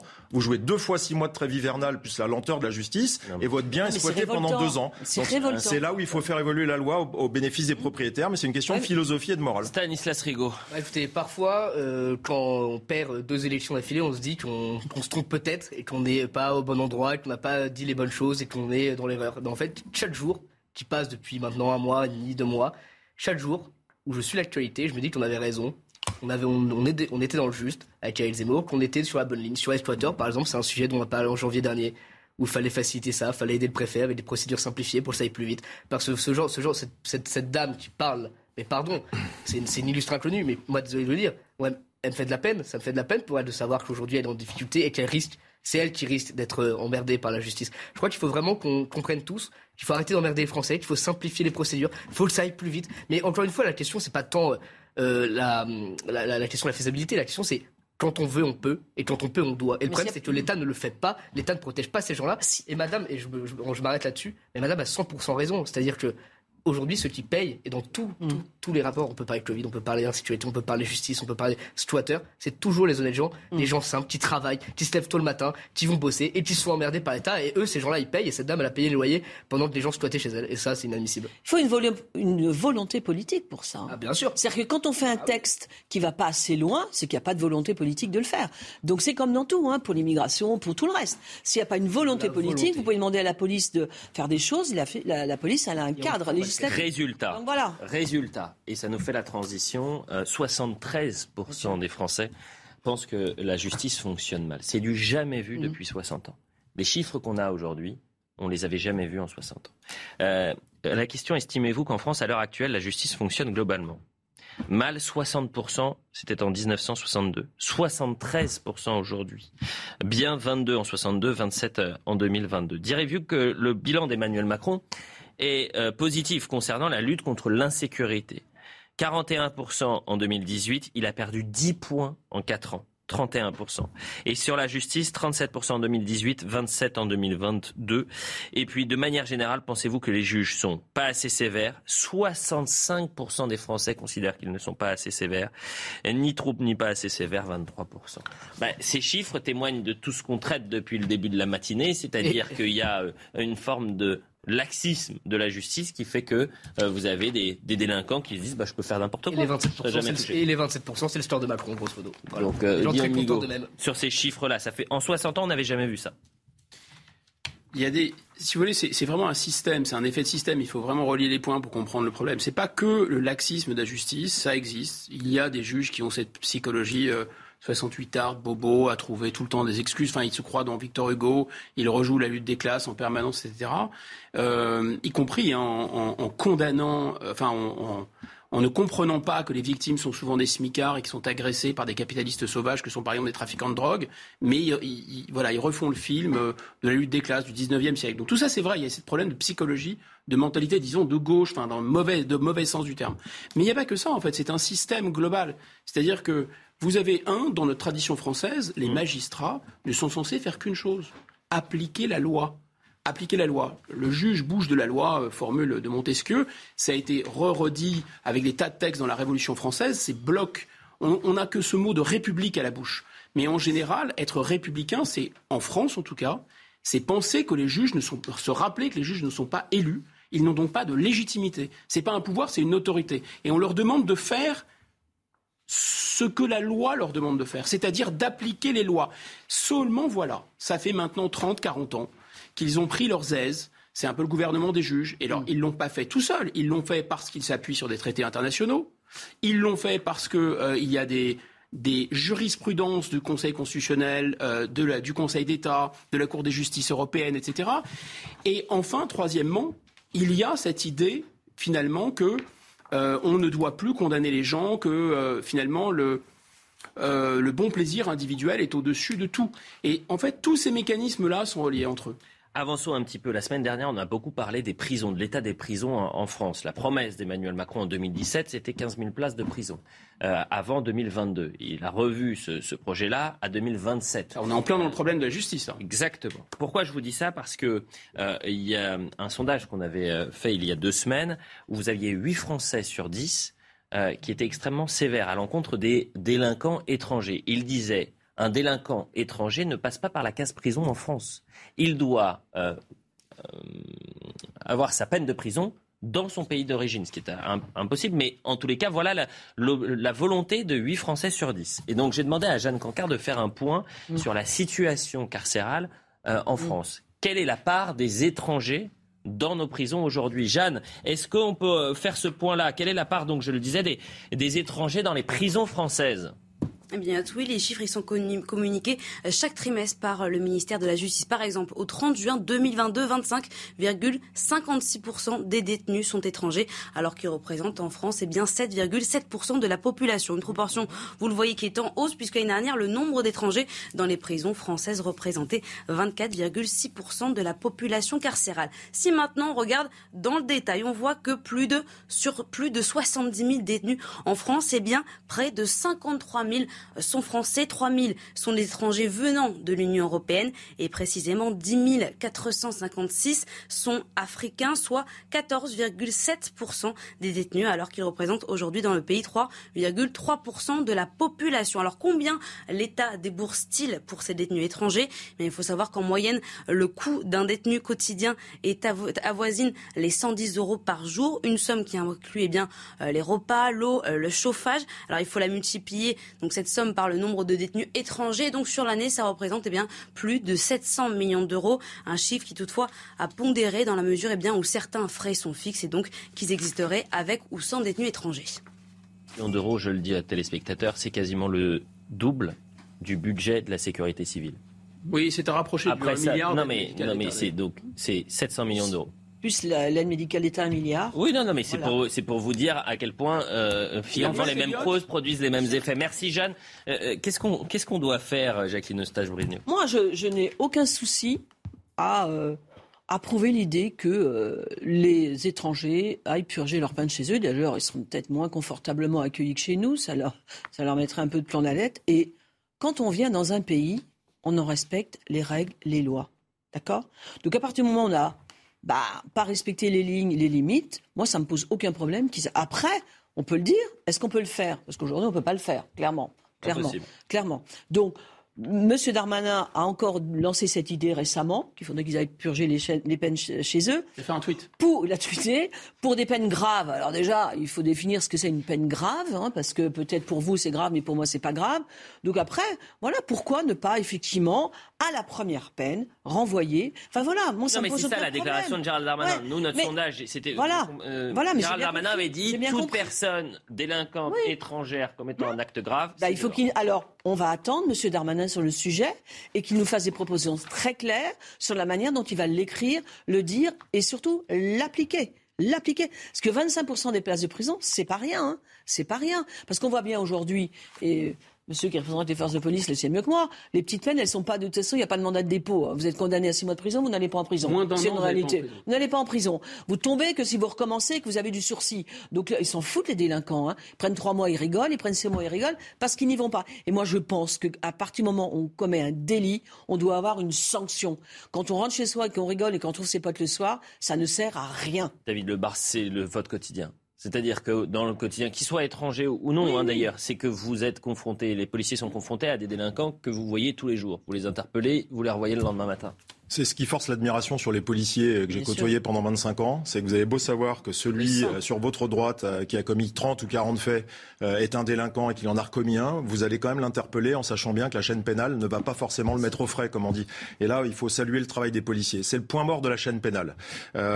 Moi, je, j'avais un élu de la majorité la semaine dernière qui me disait que 96% des peines étaient appliquées en France. Oui, non, mais ça, vous savez, c'est des statistiques judiciaires. Quand vous avez un rappel à la loi, la justice vous disait qu'elle avait donné une réponse pénale. Ça, ça vaut rien du tout. le rappel à la loi, c'est l'humiliation. C'est pas bien ce que tu as fait. C'est l'humiliation pour le policier qui dit attention, je te fais un rappel à la loi, on lui fait signer un papier, et il va même pas devant le juge. Et les sursis, dire, on peut les compter comme des peines. ce, qui, ne va pas dans une grande démocratie comme la France, si on doit traiter le sujet de la sécurité, moi, je suis très sceptique à l'idée qu'un étranger aille purger sa peine à l'étranger, y a la règle de la territorialité de l'infraction. On n'arrive déjà pas à les reconduire euh, avec un visa consulaire. Donc euh, j'aime autant vous dire que le jour où on les verra purger leur peine de prison dans leur pays d'origine, je pense que ce sera, je ne le verrai pas dans ma carrière. Moi, je ne comprends pas que la France, depuis 30 ans, et c'est la faute de, de, gouvernements successifs, de droite comme de gauche, n'ait pas ces structures des structures pénitentiaires adaptées à un volume de délinquance. On n'a même pas parlé d'augmentation de la population française mm. avant de parler des étrangers. L'augmentation de la criminalité, c'est lié aussi à une augmentation de la population française. On est aujourd'hui pas loin de 70 millions d'habitants. On sait qu'on n'a pas assez de place euh, en prison. On sait qu'on n'a pas de centre éducatif mm. fermé. Quand je dis fermé, ils le sont pas. Il faudrait aussi qu'on revoie ça. Mm. On sait qu'on n'incarcère pas pour les petites peines. Or, on sait sociologiquement, pénalement, sur le terrain, les policiers le savent, quand vous ne punissez pas un jeune mineur délinquant qui commence à rentrer dans le chemin criminel et que toutes les six semaines, il commet un délit et qu'à chaque fois on lui dit attention, c'est pas bien. Ben, quand il a 15, 20, 30 faits au compteur, cet individu, s'il a jamais eu une peine de prison, eh ben, il va effectivement avoir le sentiment d'impunité et il va s'installer dans le chemin criminel. C'est tout ça qu'il faut revoir. C'est quasiment terminé. Deux actualités politiques pour euh, clore cette euh, émission. D'abord avec vous, Jacqueline Eustache-Brignot. Les Républicains sont en quête d'un nouveau leader. Oui. Et j'ai Ça ne vous a pas lu, bah, moi non plus, et ça, m'a- j'ai lu l'interview d'Éric Ciotti, Uh-huh. qui ne dit pas je suis candidat. euh, Il l'envisage. Il l'envisage fortement. Mais Et vous le soutenez? Moi, j'ai pas de problème avec Eric Ciotti. Oui, Euh, mais Pas du tout. Pas du tout. Je verrai qui se présente. Euh, mais moi, j'ai aucun problème avec Eric Ciotti. Euh, voilà, je pense qui représente une ligne qui Mais n'est il- pas non, mais forcément il qui est une faut ligne un peu qui nous dure. sommes. Non, une ligne dure, ça veut rien dire. C'est- C'est Excusez-moi. Mais c'est l'argument de certains. Non, mais attendez, une ligne dure, c'est c'est d'affirmer qui nous sommes. Oui. Voilà. Et vous êtes D'affirmer qui nous sommes. Nous sommes de droite, nous sommes pour la, pour euh, le respect de la loi, euh, pour que le régalien prenne sa place. Nous sommes que là aussi pour dire que il vaut mieux euh, vivre de son travail que de l'assistanat. Nous avons voilà une ligne qui est claire, qui a toujours été la mienne à titre personnel. Alors, vous Voilà. me dites la ligne Voilà. qui est claire. Pas vraiment. Pas dans, chez tous les républicains. Bah, il y a une question qui est très intéressante. Les républicains doivent-ils entamer un dialogue avec le Rassemblement national? C'est- la question qu'on lui pose. Voilà ce qu'il dit. Seule la droite républicaine, qui incarne les piliers porteurs de la Ve République, peut être à la base d'un projet de renouveau. Ce projet devra être celui qui fera revenir vers nous tous ceux qui nous ont quittés pour aller vers Emmanuel Macron ou vers Marine Le Pen. Je souhaite que les électeurs de droite se retrouvent. Euh, ce qu'il dit, c'est euh, oui pour le dialogue avec le Rassemblement national. Mais si la base, c'est euh, les républicains. Ce qui est logique, c'est-à-dire que écrivons un projet pour effectivement récupérer celles et ceux qui sont partis euh, à la fois chez En Marche et à la fois euh, au Rassemblement national, mais discuter avec le, le Rassemblement national, c'est juste avoir une discussion. Vous savez, aujourd'hui, dans ce pays, ce qui me fait bien marrer, c'est que quand les socialistes se marient pour législatives avec LFI, ça pose de problème à personne. Alors c'est quand même des hystériques euh, dangereux pour notre pays, des islamo-gauchistes qui te disent que la police tue, mais ça pose de problème à personne que cette ce- qu'on pour la commission des finances Non, à l'Assemblée nationale, vous auriez pu discuter avec le Rassemblement Non, mais attendez, national. je finis. Mais non, mais ça, ça n'avait pas assez de voix, donc Oui, vous mais savez bien. pour le symbole. Voilà, voilà. Pour le symbole. Et, et- et- et par contre, voilà, donc les- le camp du bien a le droit de discuter avec l'extrême gauche, Hmm. et puis la droite, voilà, républicaine que représente le- le- notre notre parti, n'aurait pas le droit de discuter au sens, on peut discuter, travailler. Et en tout cas, nous, nous, on va écrire notre projet puisque nous allons refonder ce parti parce que effectivement, ça vous a pas échappé, on en a besoin. Mais voilà, on le reconstruira avec ce que nous sommes, avec le socle que nous avons. Vous savez, être pour le régalien, être pour l'ordre, être pour la loi, être pour le travail, Oui. ça n'empêche pas d'être extrêmement ouvert aux problèmes sociaux de nos, de nos Vous avez concitoyens. discuter, Voilà, mais voilà. s'allier avec le Rassemblement Ben non, national dans les ben prochaines non, années, ben c'est possible? S'allier, non. S'allier, non. Il n'y a aucune raison qu'on s'allie. À nous de montrer, à nous de montrer, question. attendez, je finis juste. Bah oui, mais- à nous de montrer, à nous de montrer que nous écrivons un projet pour la France pour 2027. Madame, voilà. madame, il y a une vraie question à poser. Ah. Vous avez, je suis d'accord avec vous, je signe tout ce que vous venez de dire. Mais quand il y a un duel NUPES-RN, pardon, les LR doivent soutenir le RN. Mais- juste, et je, moi, je, je vous ai écouté avec passion et je suis d'accord encore une fois avec ce que vous venez de dire. Mais il y a quelque chose qui me frappe à chaque fois. On vient pendant deux heures, enfin, ça fait deux heures que je suis ici, de parler de tout un tas de sujets. Mhm. Sur tous ces sujets-là, c'est ce qui me semble être la priorité. Les intérêts de boutique des uns et des autres, quand il y a des situations de délinquance absolument dingues, des problèmes d'assistanat absolument dingues dans ce pays, si nous, on n'est pas capable dans certains cas, de s'allier, de discuter, de voter les uns pour les autres, je ne comprends plus rien. C'est qu'on ne peut pas passer notre vie sur les plateaux TV à dire quelque chose, à parler de la vie des Français et des malheurs qui leur tombent dessus, et au moment des élections, de se planquer. Parce qu'en fait, c'est ce qui se passe. En réalité, c'est pendant toute hors élection, le LR, pense qu'on dans les plus récents, le Rassemblement national, sont grosso modo d'accord sur tout. Grosso modo sur tout. Et quand il s'agit de gagner. Pas surtout. Pas surtout, bien sûr, il y a des nuances, elles sont importantes, mais il y a aussi des nuances au sein de notre parti. Sur la sécurité, Monsieur- c'est le même discours. Monsieur Pradier, pardon, moi, il y a des nuances économiques, mais Monsieur Pradier, sur l'économie, On ce n'a plus le temps, quasiment. C'est la NUPES, hein, non mais c'est la NUPES que propose Monsieur Pradier, avec son salaire, revenu, je sais pas quoi.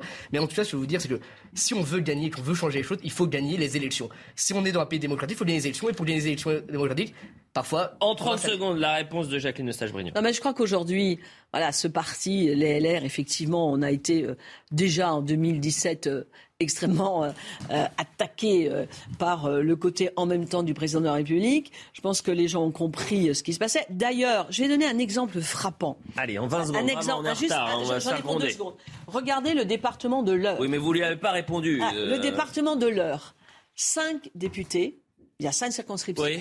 5 députés LREM en 2017, puisque les nôtres sont partis de l'autre côté. Bon, bah. Vous savez, aujourd'hui, aujourd'hui Hmm. 4 RN, un NUP. Bon, bah. Ils ont perdu les 5. Bah. Ça veut dire que l'électorat aussi, bah, à un moment, il bouge et à nous de récupérer Ouais, L'électorat ne fait pas forcément la différence entre la RN et LR. C'est que LR est devenu une force d'appoint. Voilà. Bon, merci à tous les quatre. Euh, Eric Zemmour va bien? Il est en pleine forme. En pleine forme? Pleine forme. Et prêt pour la rentrée, c'est ça, septembre? Évidemment. Il y un- il y aura des soucis à gérer, il y aura des gens pour laisser des Allez, merci à tous les quatre. On se retrouve ce soir pour l'heure des Pro 2. Merci David Lebar, c'est toujours un plaisir de vous avoir sur le plateau. Et Guillaume Bigot, pareil. Et euh, dans un instant, la suite, c'est Midi News.